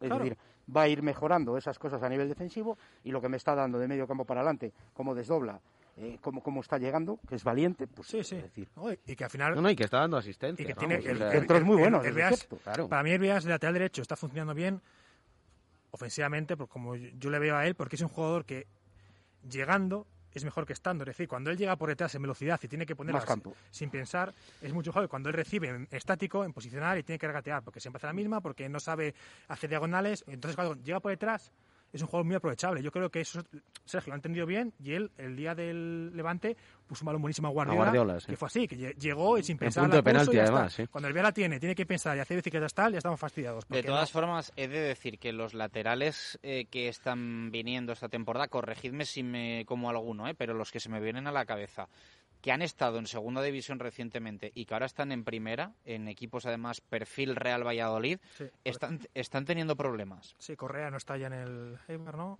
Eh, hablo, por ejemplo, de Son- Son en el Levante. Sí, sí. El otro día en la victoria del Levante contra el Getafe no juega Son. Y Juan Cruz en el Elche. Osasuna, la Osasuna, temporada sí. pasada en el. Elche, que iba como una moto en el playoff. Al final Osasuna, Estupiñán, tal, sale, Sí, sí. fichan a Juan Cruz.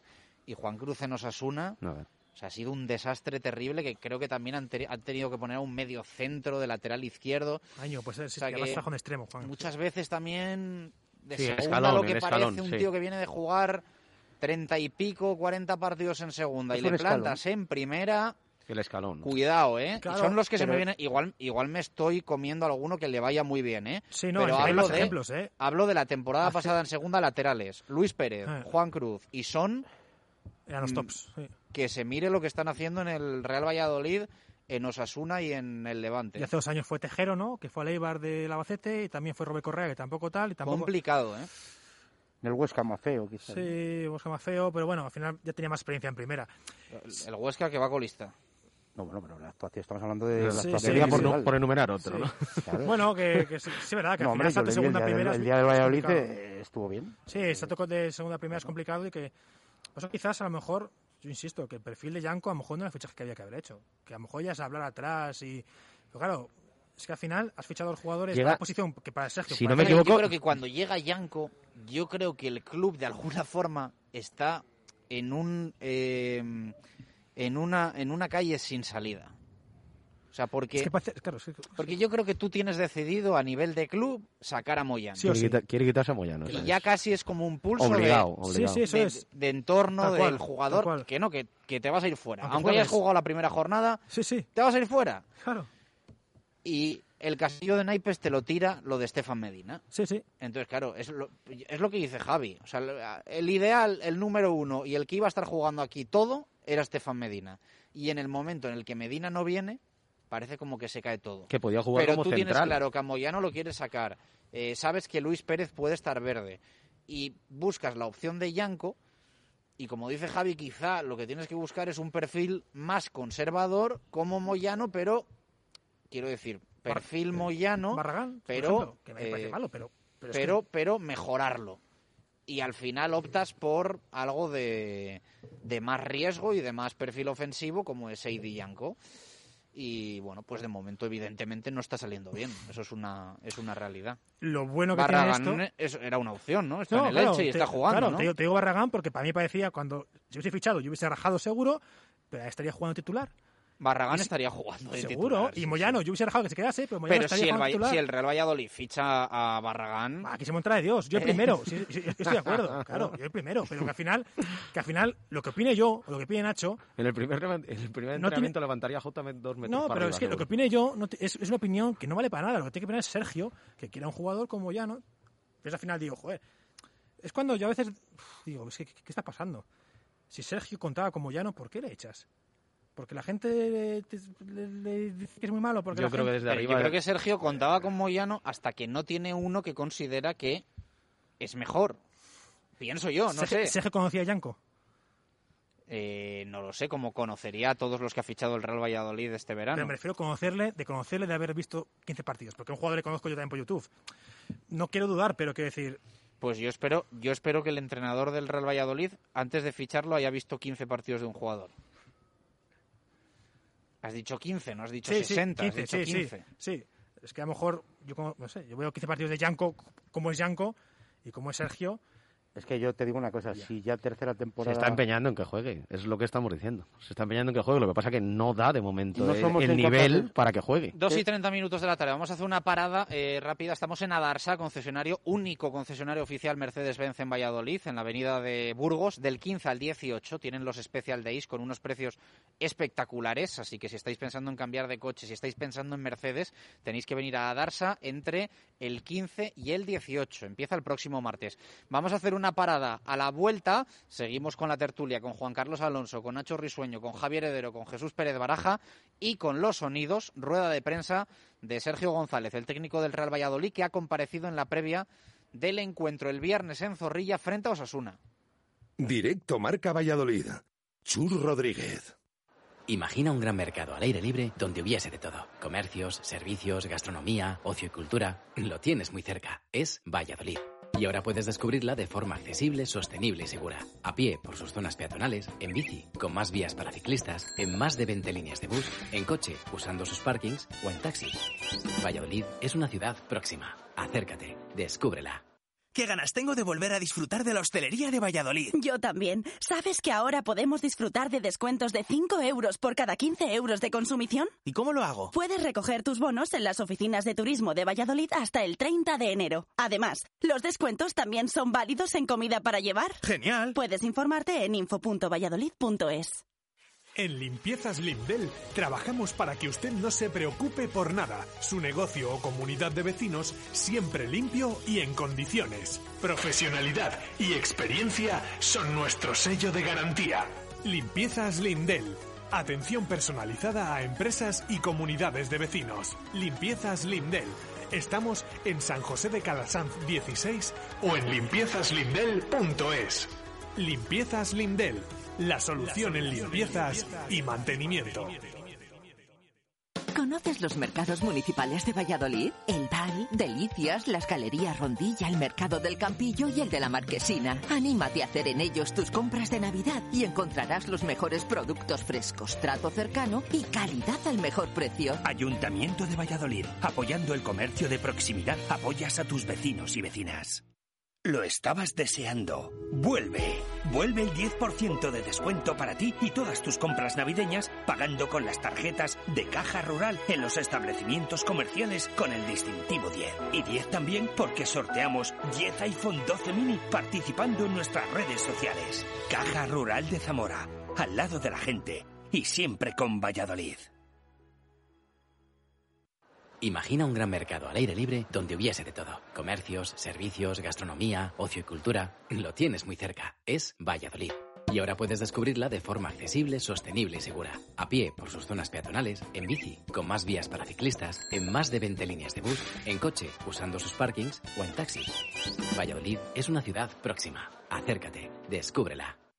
De lo dulce y lo artesano nace Clauval, una empresa vallisoletana, joven y de tradición familiar, con pasión por los sabores de antes. Garrapiñados, tejas, obleas, barquillos, cocadas, rosquillas. Encuéntranos en el mercado navideño de la Plaza Mayor de Valladolid y llévate nuestros productos a casa o regálalos en estas fechas especiales. www.clauvalartesanos.es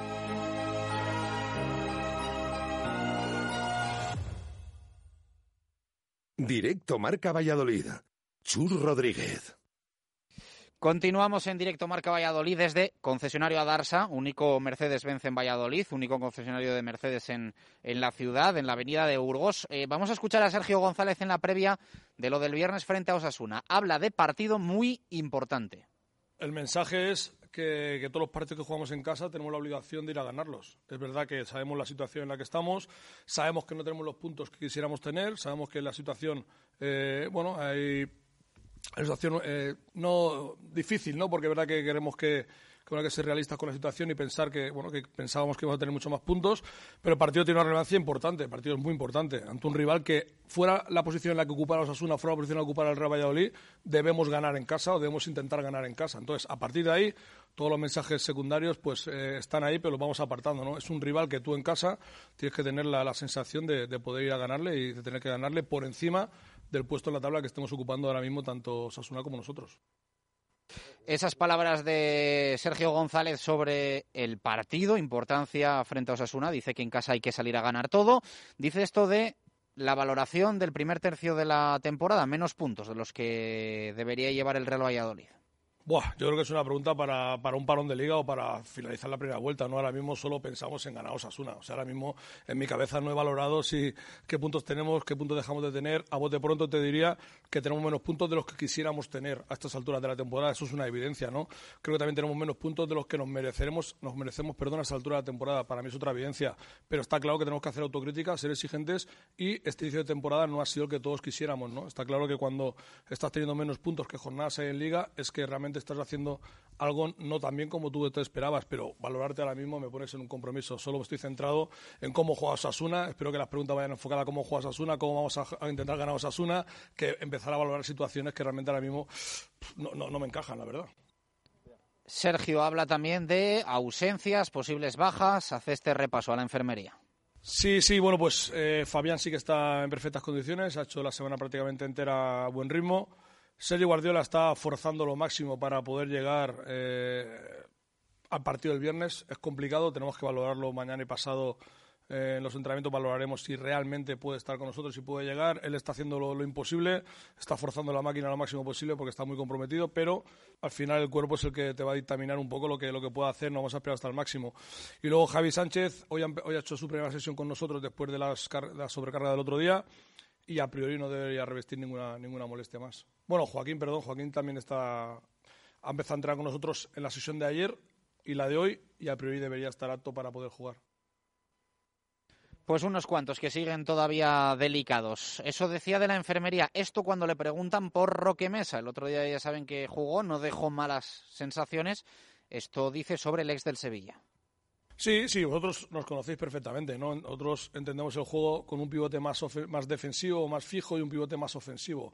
En esa parcela está claro que Rubén y Fede son los que hacen la parcela más defensiva, ¿no? El pivote más de ancla y lo tenemos aquí que Michel y Roque, que en teoría son los pivotes acompañantes, los que son más creativos. A partir de ahí siempre hay partidos con matices, ¿no? Dependiendo un poco lo que te propone el rival, dependiendo un poco lo que tú buscas, dependiendo un poco si quieres darle más libertad a la gente de fuera, sacrificas un poco más el doble pivote, si le quieres dar más equilibrio o más juego por dentro y menos por fuera, pones un pivote más ofensivo valoraremos todas las opciones. Es verdad que bueno que tanto Quique como Michel, como Roque, como Fede, como Rubén están aptos para que, bueno, por suerte para nosotros, poder elegir al que creamos más, más conveniente, ¿no? Porque es verdad que, que a Roque, pues, eh, físicamente ya está al nivel de todos y ya está para entrar en esa toma de decisión última nuestra. A la hora de hablar de sistema, ¿se va a volver al 4-4-2 frente a Osasuna? ¿Valora alternativas? Esta es la respuesta de Sergio González. Sí, sí, bueno, sí, no, hemos no te voy a dar las pistas, ¿no? Sí que es verdad que tenemos las dos opciones. Eh, el otro día, a pesar de llevar a Sergio Benito, que quizás fue una pista que os di eh, de una manera así para, bueno, para no tener tanta información, eh, optamos por un punto y media punta. Eh, mañana jugamos en casa. Eh, entendéis y entendemos que nuestro sistema, donde más cómodo nos encontramos como equipo y a nivel estructural, es el 4-4-2. Tenemos el déficit de, de, Sergi porque también queremos tener algún revulsivo por si acaso las cosas no funcionan.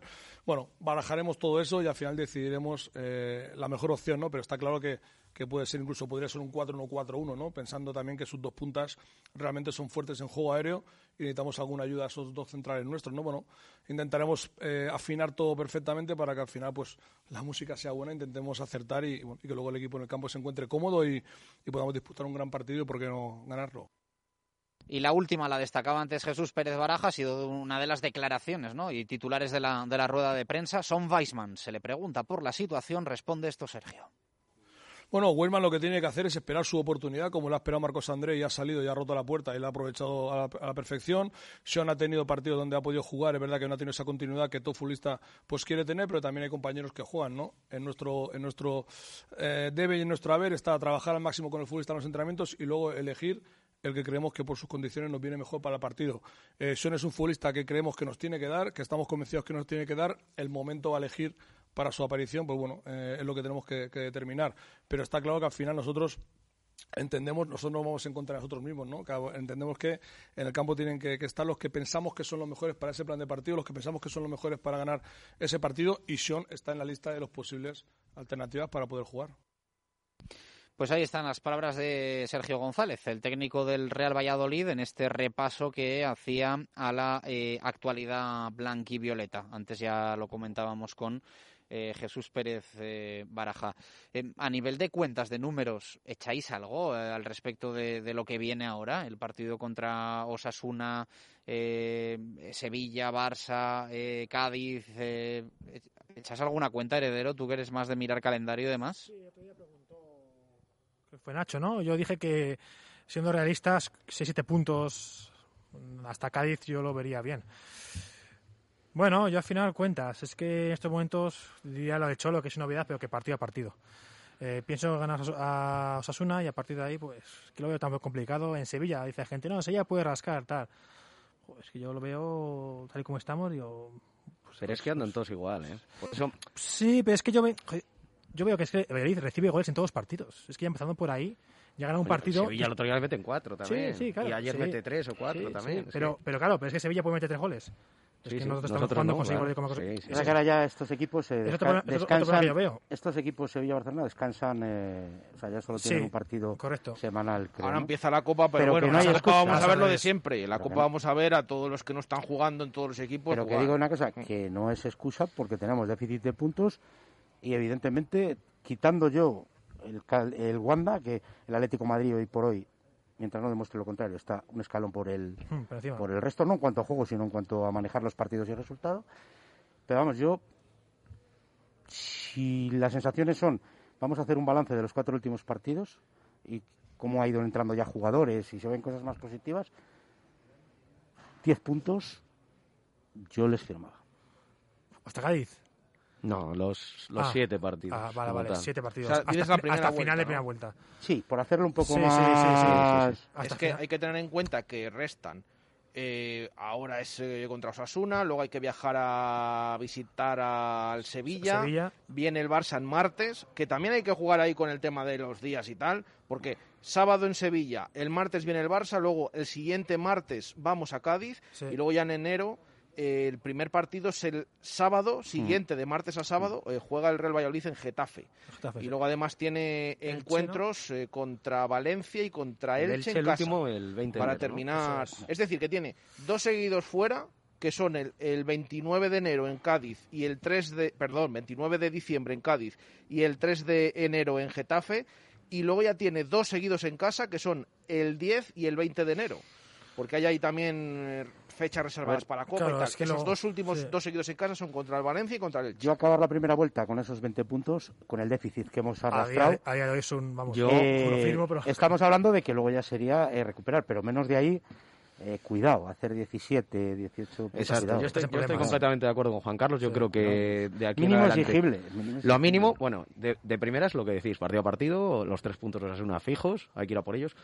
Y yo me centraba más, yo dije que hasta 12 puntos podíamos conseguir, pero como dice Juan Carlos, yo creo que 10 Sí. sería lo ideal. Y sin descartar ningún Diez. partido porque está habiendo mucha irregularidad. 10 porque tienes 20 y que luego si al final quieres hacer la misma media, acabas con 40 en caso de que la segunda vuelta se dé relativamente normal. Claro, normal. pero- el problema y tal y este como hemos empezado, viendo- ¿eh? El problema este que estamos viendo de que hay muchos equipos que le están rascando puntos y ganando a los equipos de arriba, es toda esta igualdad que hay de mitad de la tabla para abajo, que hay uno o dos partidos entre todos los equipos, y eso qué significa? Dice, bueno, es que está más igualado. Sí, pero quiere decirse que eh, con estas cifras de ahora, posiblemente la permanencia se encarezca más.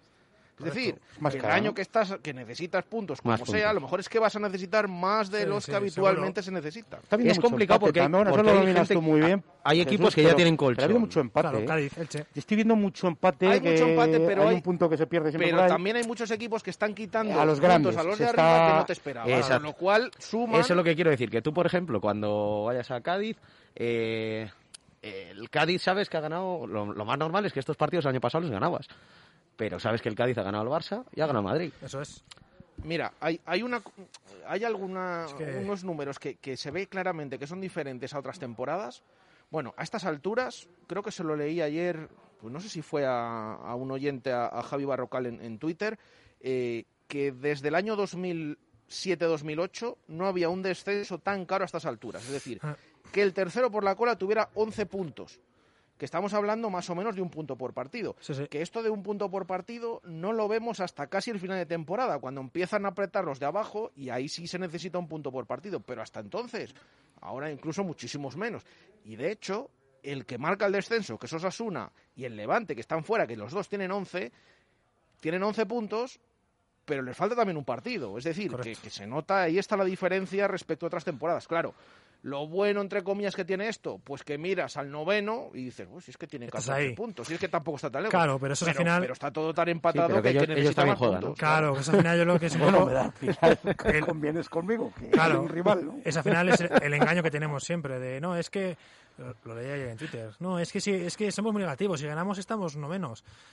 Claro, pero es que los demás equipos también juegan por delante de ti. Cuando viene el día de el día ¿qué partido vino? Con el Alavés, Hace eh. dos semanas me acuerdo que decía Pedro, "Jo, estamos ya como el Cádiz tal." Y dijo Jesús, "Espera."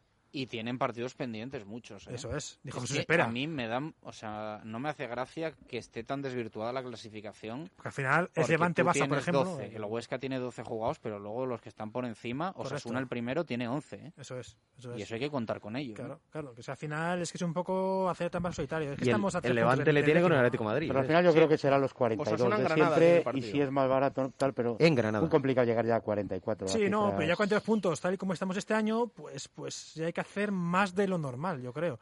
¿Sabes? Ya estamos en una cifra que, Que a lo mejor sí que vas a necesitar ma- mm, 40 puntos o más. claro, Que últimamente no necesitabas tantos para. año pasado, salvarte. ¿cuántos fueron? Al final, fue 40 puntos, ¿no? Con que No, no, no, no. O sea, menos, nosotros menos. hicimos 40, Me- pero menos hacían porque- falta 36. No, ¿no? el, el Real Valladolid hizo 42 el año pasado. Sí, ¿eh? pero Y el hacían falta 41. 36, creo. Que ojo, que ese es otro debate Sí, que tengo yo. es, claro. Que ese es otro debate que tengo yo. Esto de que es que ha habido tres peores. mm, Yo es que lo tengo clarísimo en los últimos dos años. El Real Valladolid sumó puntos para permanecer en primera. Sí, lo sí. sumara como lo sumara. Sí, no- 41 puntos y 42 puntos son puntos de permanencia. Bueno, y, tuvo- y tuvo- y- y- y hubo, hubo seis peores. Claro, es que, es eso, O es seis, que no hubo siete, siete por debajo, quedó decimotercero el equipo la pasada temporada.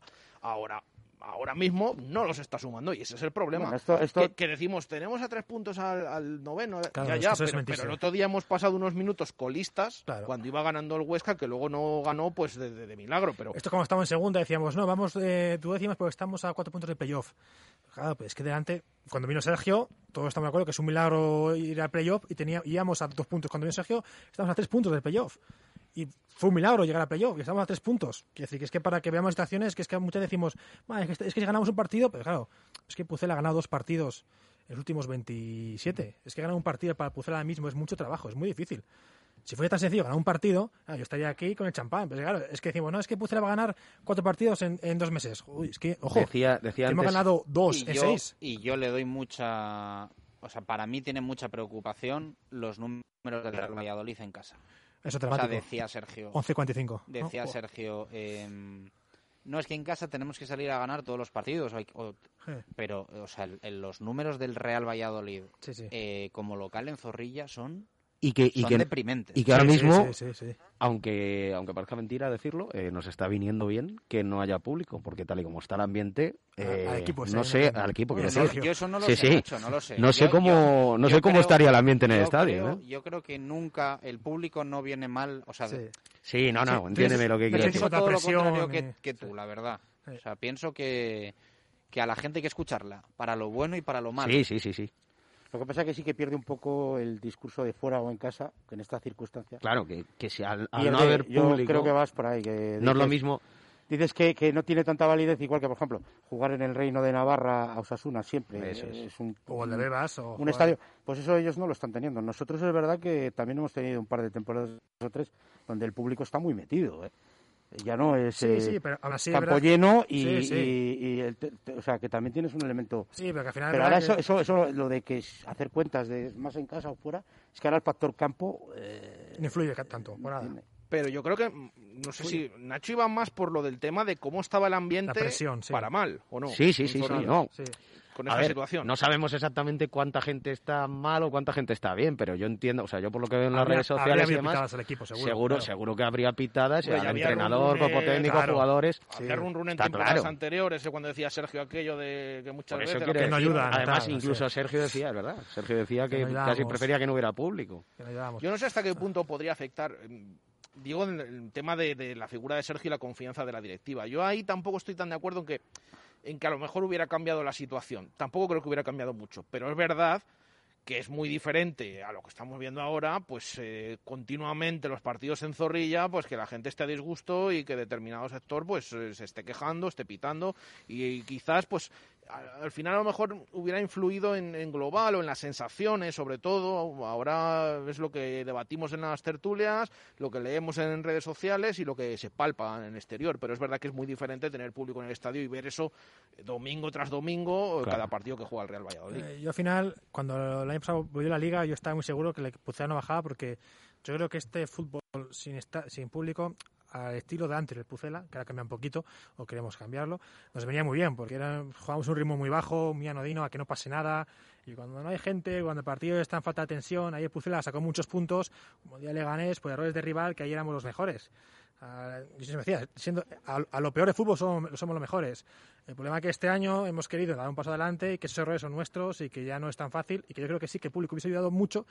Estoy con Ocho también, que también hubiese sido mucha presión para los jugadores, pero también entiendo que, que muchas veces los jugadores necesitan Yo tengo el día, dudas- el día de Levante, por, dudas el de día de si Levante, hubiera- por ejemplo, yo creo que si, que si estadio aprieta, joder, el equipo acaba arriba, ¿sabes? El día de la Real, el equipo acaba arriba. Te llevas final- una pitada el día del Alavés, te llevas una pitada seguro y, y el día del reaccionas, Eibar. y- eh, y- yo creo que a lo mejor pero, pero, pero- sin embargo, yo creo que el día del Atleti, eh, ese, ese tiempo que se pasa mal. eh, Ah, Eso es, al equipo lo, lo- lo Porque adelante. la, la gente al final se mete, es verdad que si la das algo, el público de siempre tiene fama So- de somos frío, facilones, Pero es somos verdad que a nada que se nos da, eh, la gente se mete. Somos sencillos Ahora, luego es muy crítica en el momento que, bueno, pues ve de Siria, ve de Jadez, entonces ahí sí que. Sí, sí.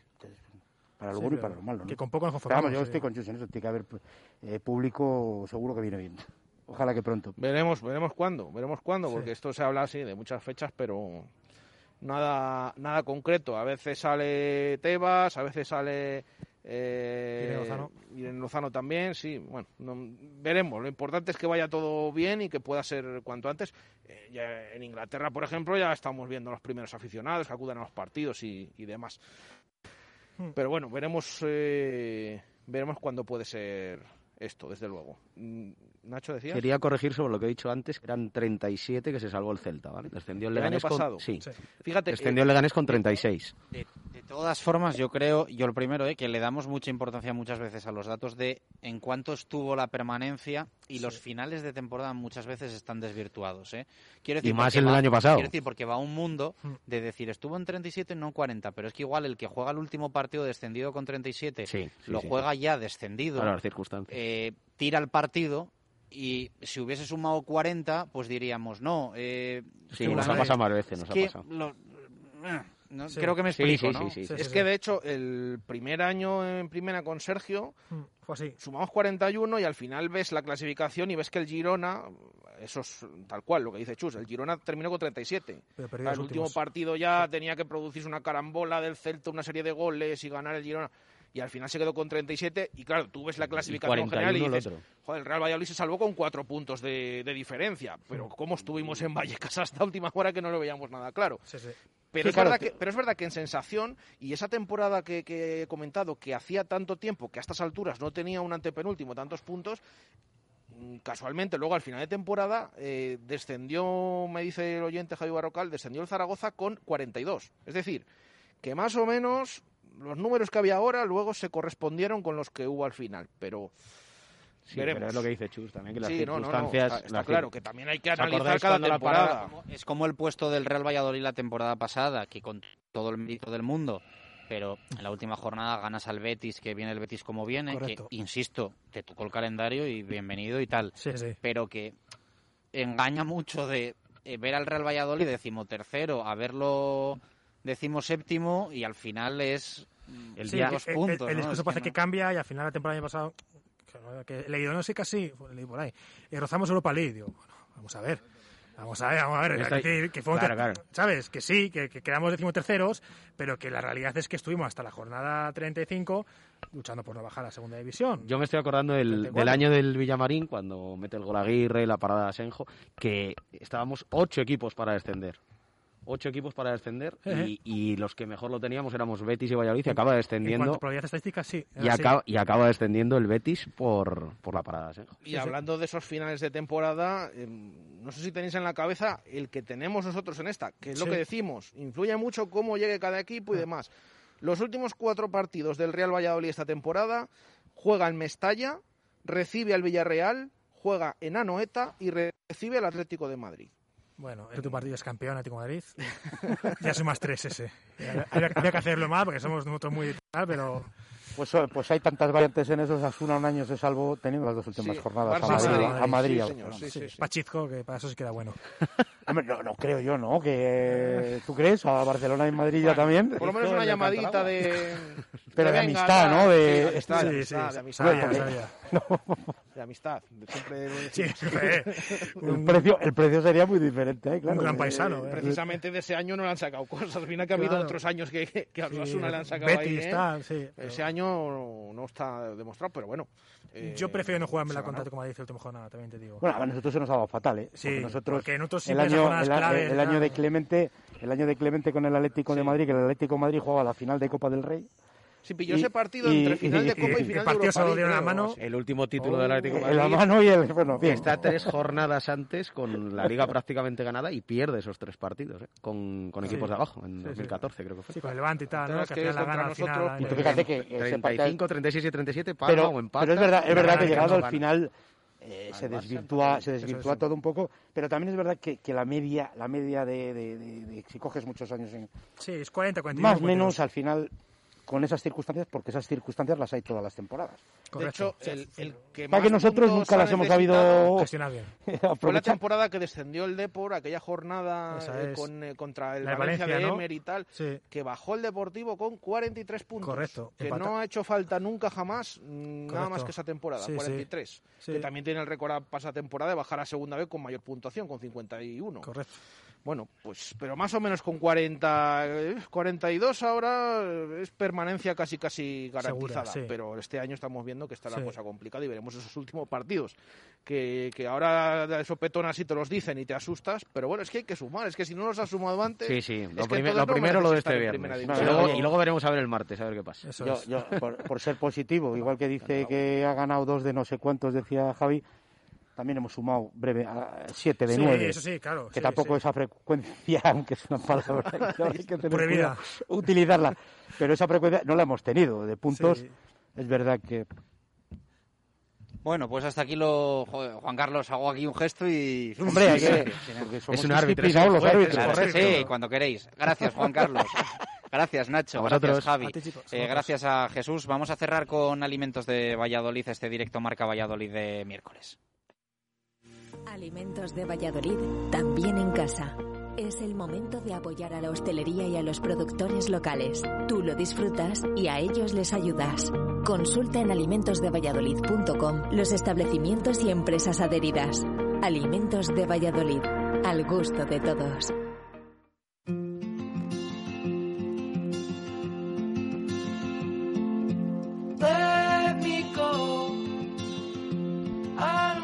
Minutos para llegar a las tres en punto de la tarde. Vamos cerrando este directo Marca Valladolid, hoy desde Adarsa, en la avenida de Burgos. Vamos a viajar desde aquí hasta San Pedro de la Tarce, eh, municipio vallisoletano, desde donde se hace la cerveza Las Llaves de San Pedro. Voy a saludar a José Luis. José Luis, ¿qué tal? Buenas tardes, ¿cómo estás? Hola Chus, buenas tardes, ¿cómo estáis? Bien, te quería preguntar lo primero, ¿qué tal van las cosas por, por el pueblo? ¿Cómo, cómo están por allí? Que, que nos gusta preguntar y preocuparnos por, por nuestros municipios. San Pedro ha estado confinado con el COVID para cuestión de un mes y ahora ya las cosas eh, van bastante mejor, bastante mejor. Casi, casi normalidad, pero bueno, eh, sujetos a las restricciones que, que nos tienen las autoridades. Eh, cuéntanos un poco cómo, cómo va el proyecto. Me imagino que fechas para trabajar mucho y para preparar también encargos y, y algún que otro pack especial, ¿no? Pues sí, de cara a las Navidades la verdad es que la gente está respondiendo muy bien y mira, también aprovecho que Alimentos de Valladolid nos brinda esta, esta ventanita para sumarnos y decir que tenemos eh, hemos puesto en funcionamiento la tienda online. También cuestión de, del COVID y de todas estas cosas nos ha obligado también a digitalizarnos. Eh, y bueno, cuéntanos un poco, eh, las llaves de sanpedro.es, eh, que se pueden encontrar ahí los, los oyentes y todos aquellos que, Pues- que os quieran eh, conocer, pueden comprar también, me imagino, ¿no? Eh, sí, sí, absolutamente. Desde, desde la tienda online tenemos, digo, desde la página web tenemos el enlace de la tienda online y allí tenemos los distintos packs que ahora de cara a Navidades la verdad es que están funcionando muy bien y está respondiendo muchísimo mejor de lo que me esperaba, me esperaba, nos esperábamos las cosas. Sobre todo yo creo que también por el tema del consumo en casa, que, que ha sido una de las grandes beneficiados el tema de, de la venta online y de la pequeña distribución que, que en este momento pues está, está funcionando mejor de lo esperado pese a los tiempos que corren. Ujú. que, bueno, Eh, no- José no Luis, eh, si, quejar. Que si tuvieses que, resumir o eh, explicar qué caracteriza a, la- a las cervezas de las llaves de, San Pedro, eh, ¿cómo, lo harías? Pues con, la, eh, con clasicidad, o sea, no somos eh, cervezas estridentes ni, ni con cervezas con sabores extraños ni amargores radicales. Eh, somos cervezas que bastante manejamos bastante la paleta de, lo que vienen siendo los clásicos tanto alemanes como los ingleses. Eh, cervezas con poca graduación, pero suaves y agradables al paladar. ¿Tu preferida cuál es? La Marten, la Marten Beer eh, con casi 7 grados, pues eh, la verdad, Chus, te sientas a ver un partido del Pucela, te abres una cerveza y, y la, la- la verdad es que las penas pasan mejor. No suena nada mal, nos lo, nos lo apuntamos para vivir esa experiencia que eh, partidos vemos muchos y bueno, con cerveza de vez en cuando, Sí, cuando no trabajamos. Los del Pucela va a ser un poco más difícil, pero los que no son del Pucela seguro que seguro que lo los, hacemos. los fallos, los fallos en defensa, por desgracia, son mucho más radicales y más instantáneos en el fútbol que empresarialmente, que a veces te dan margen de maniobra para intentar reconducirlos. Te creo, te creo. Bueno, pues os visitamos en las llaves de sanpedro.es eh, y por supuesto os pedimos también en, todos los, eh, bares eh, de diferentes puntos de España y de Valladolid que, que, os tienen ahí en carta, que son un montón y un abrazo muy fuerte para, para todo el equipo y también para San Pedro de la Tarce. Gracias, José Luis. un abrazo. Un abrazo, un abrazo. Gracias, Chus. Os esperamos a Radio Las llaves de abrazo fuerte. Las llaves de San Pedro, eh, una empresa vallisoletana que forma parte también del sello Alimentos de Valladolid. Nos despedimos desde Adarsa. Ha sido un placer estar aquí. Ya sabéis que la semana que viene, del 15 al 18, tienen sus Special Days. Así que una oportunidad única si os queréis hacer con un Mercedes. Eh, volvemos mañana, aunque hoy a las 6 Ahí hacemos cantera con el equipo de Blanquivioletas. Gracias por estar ahí. Un abrazo. Adiós.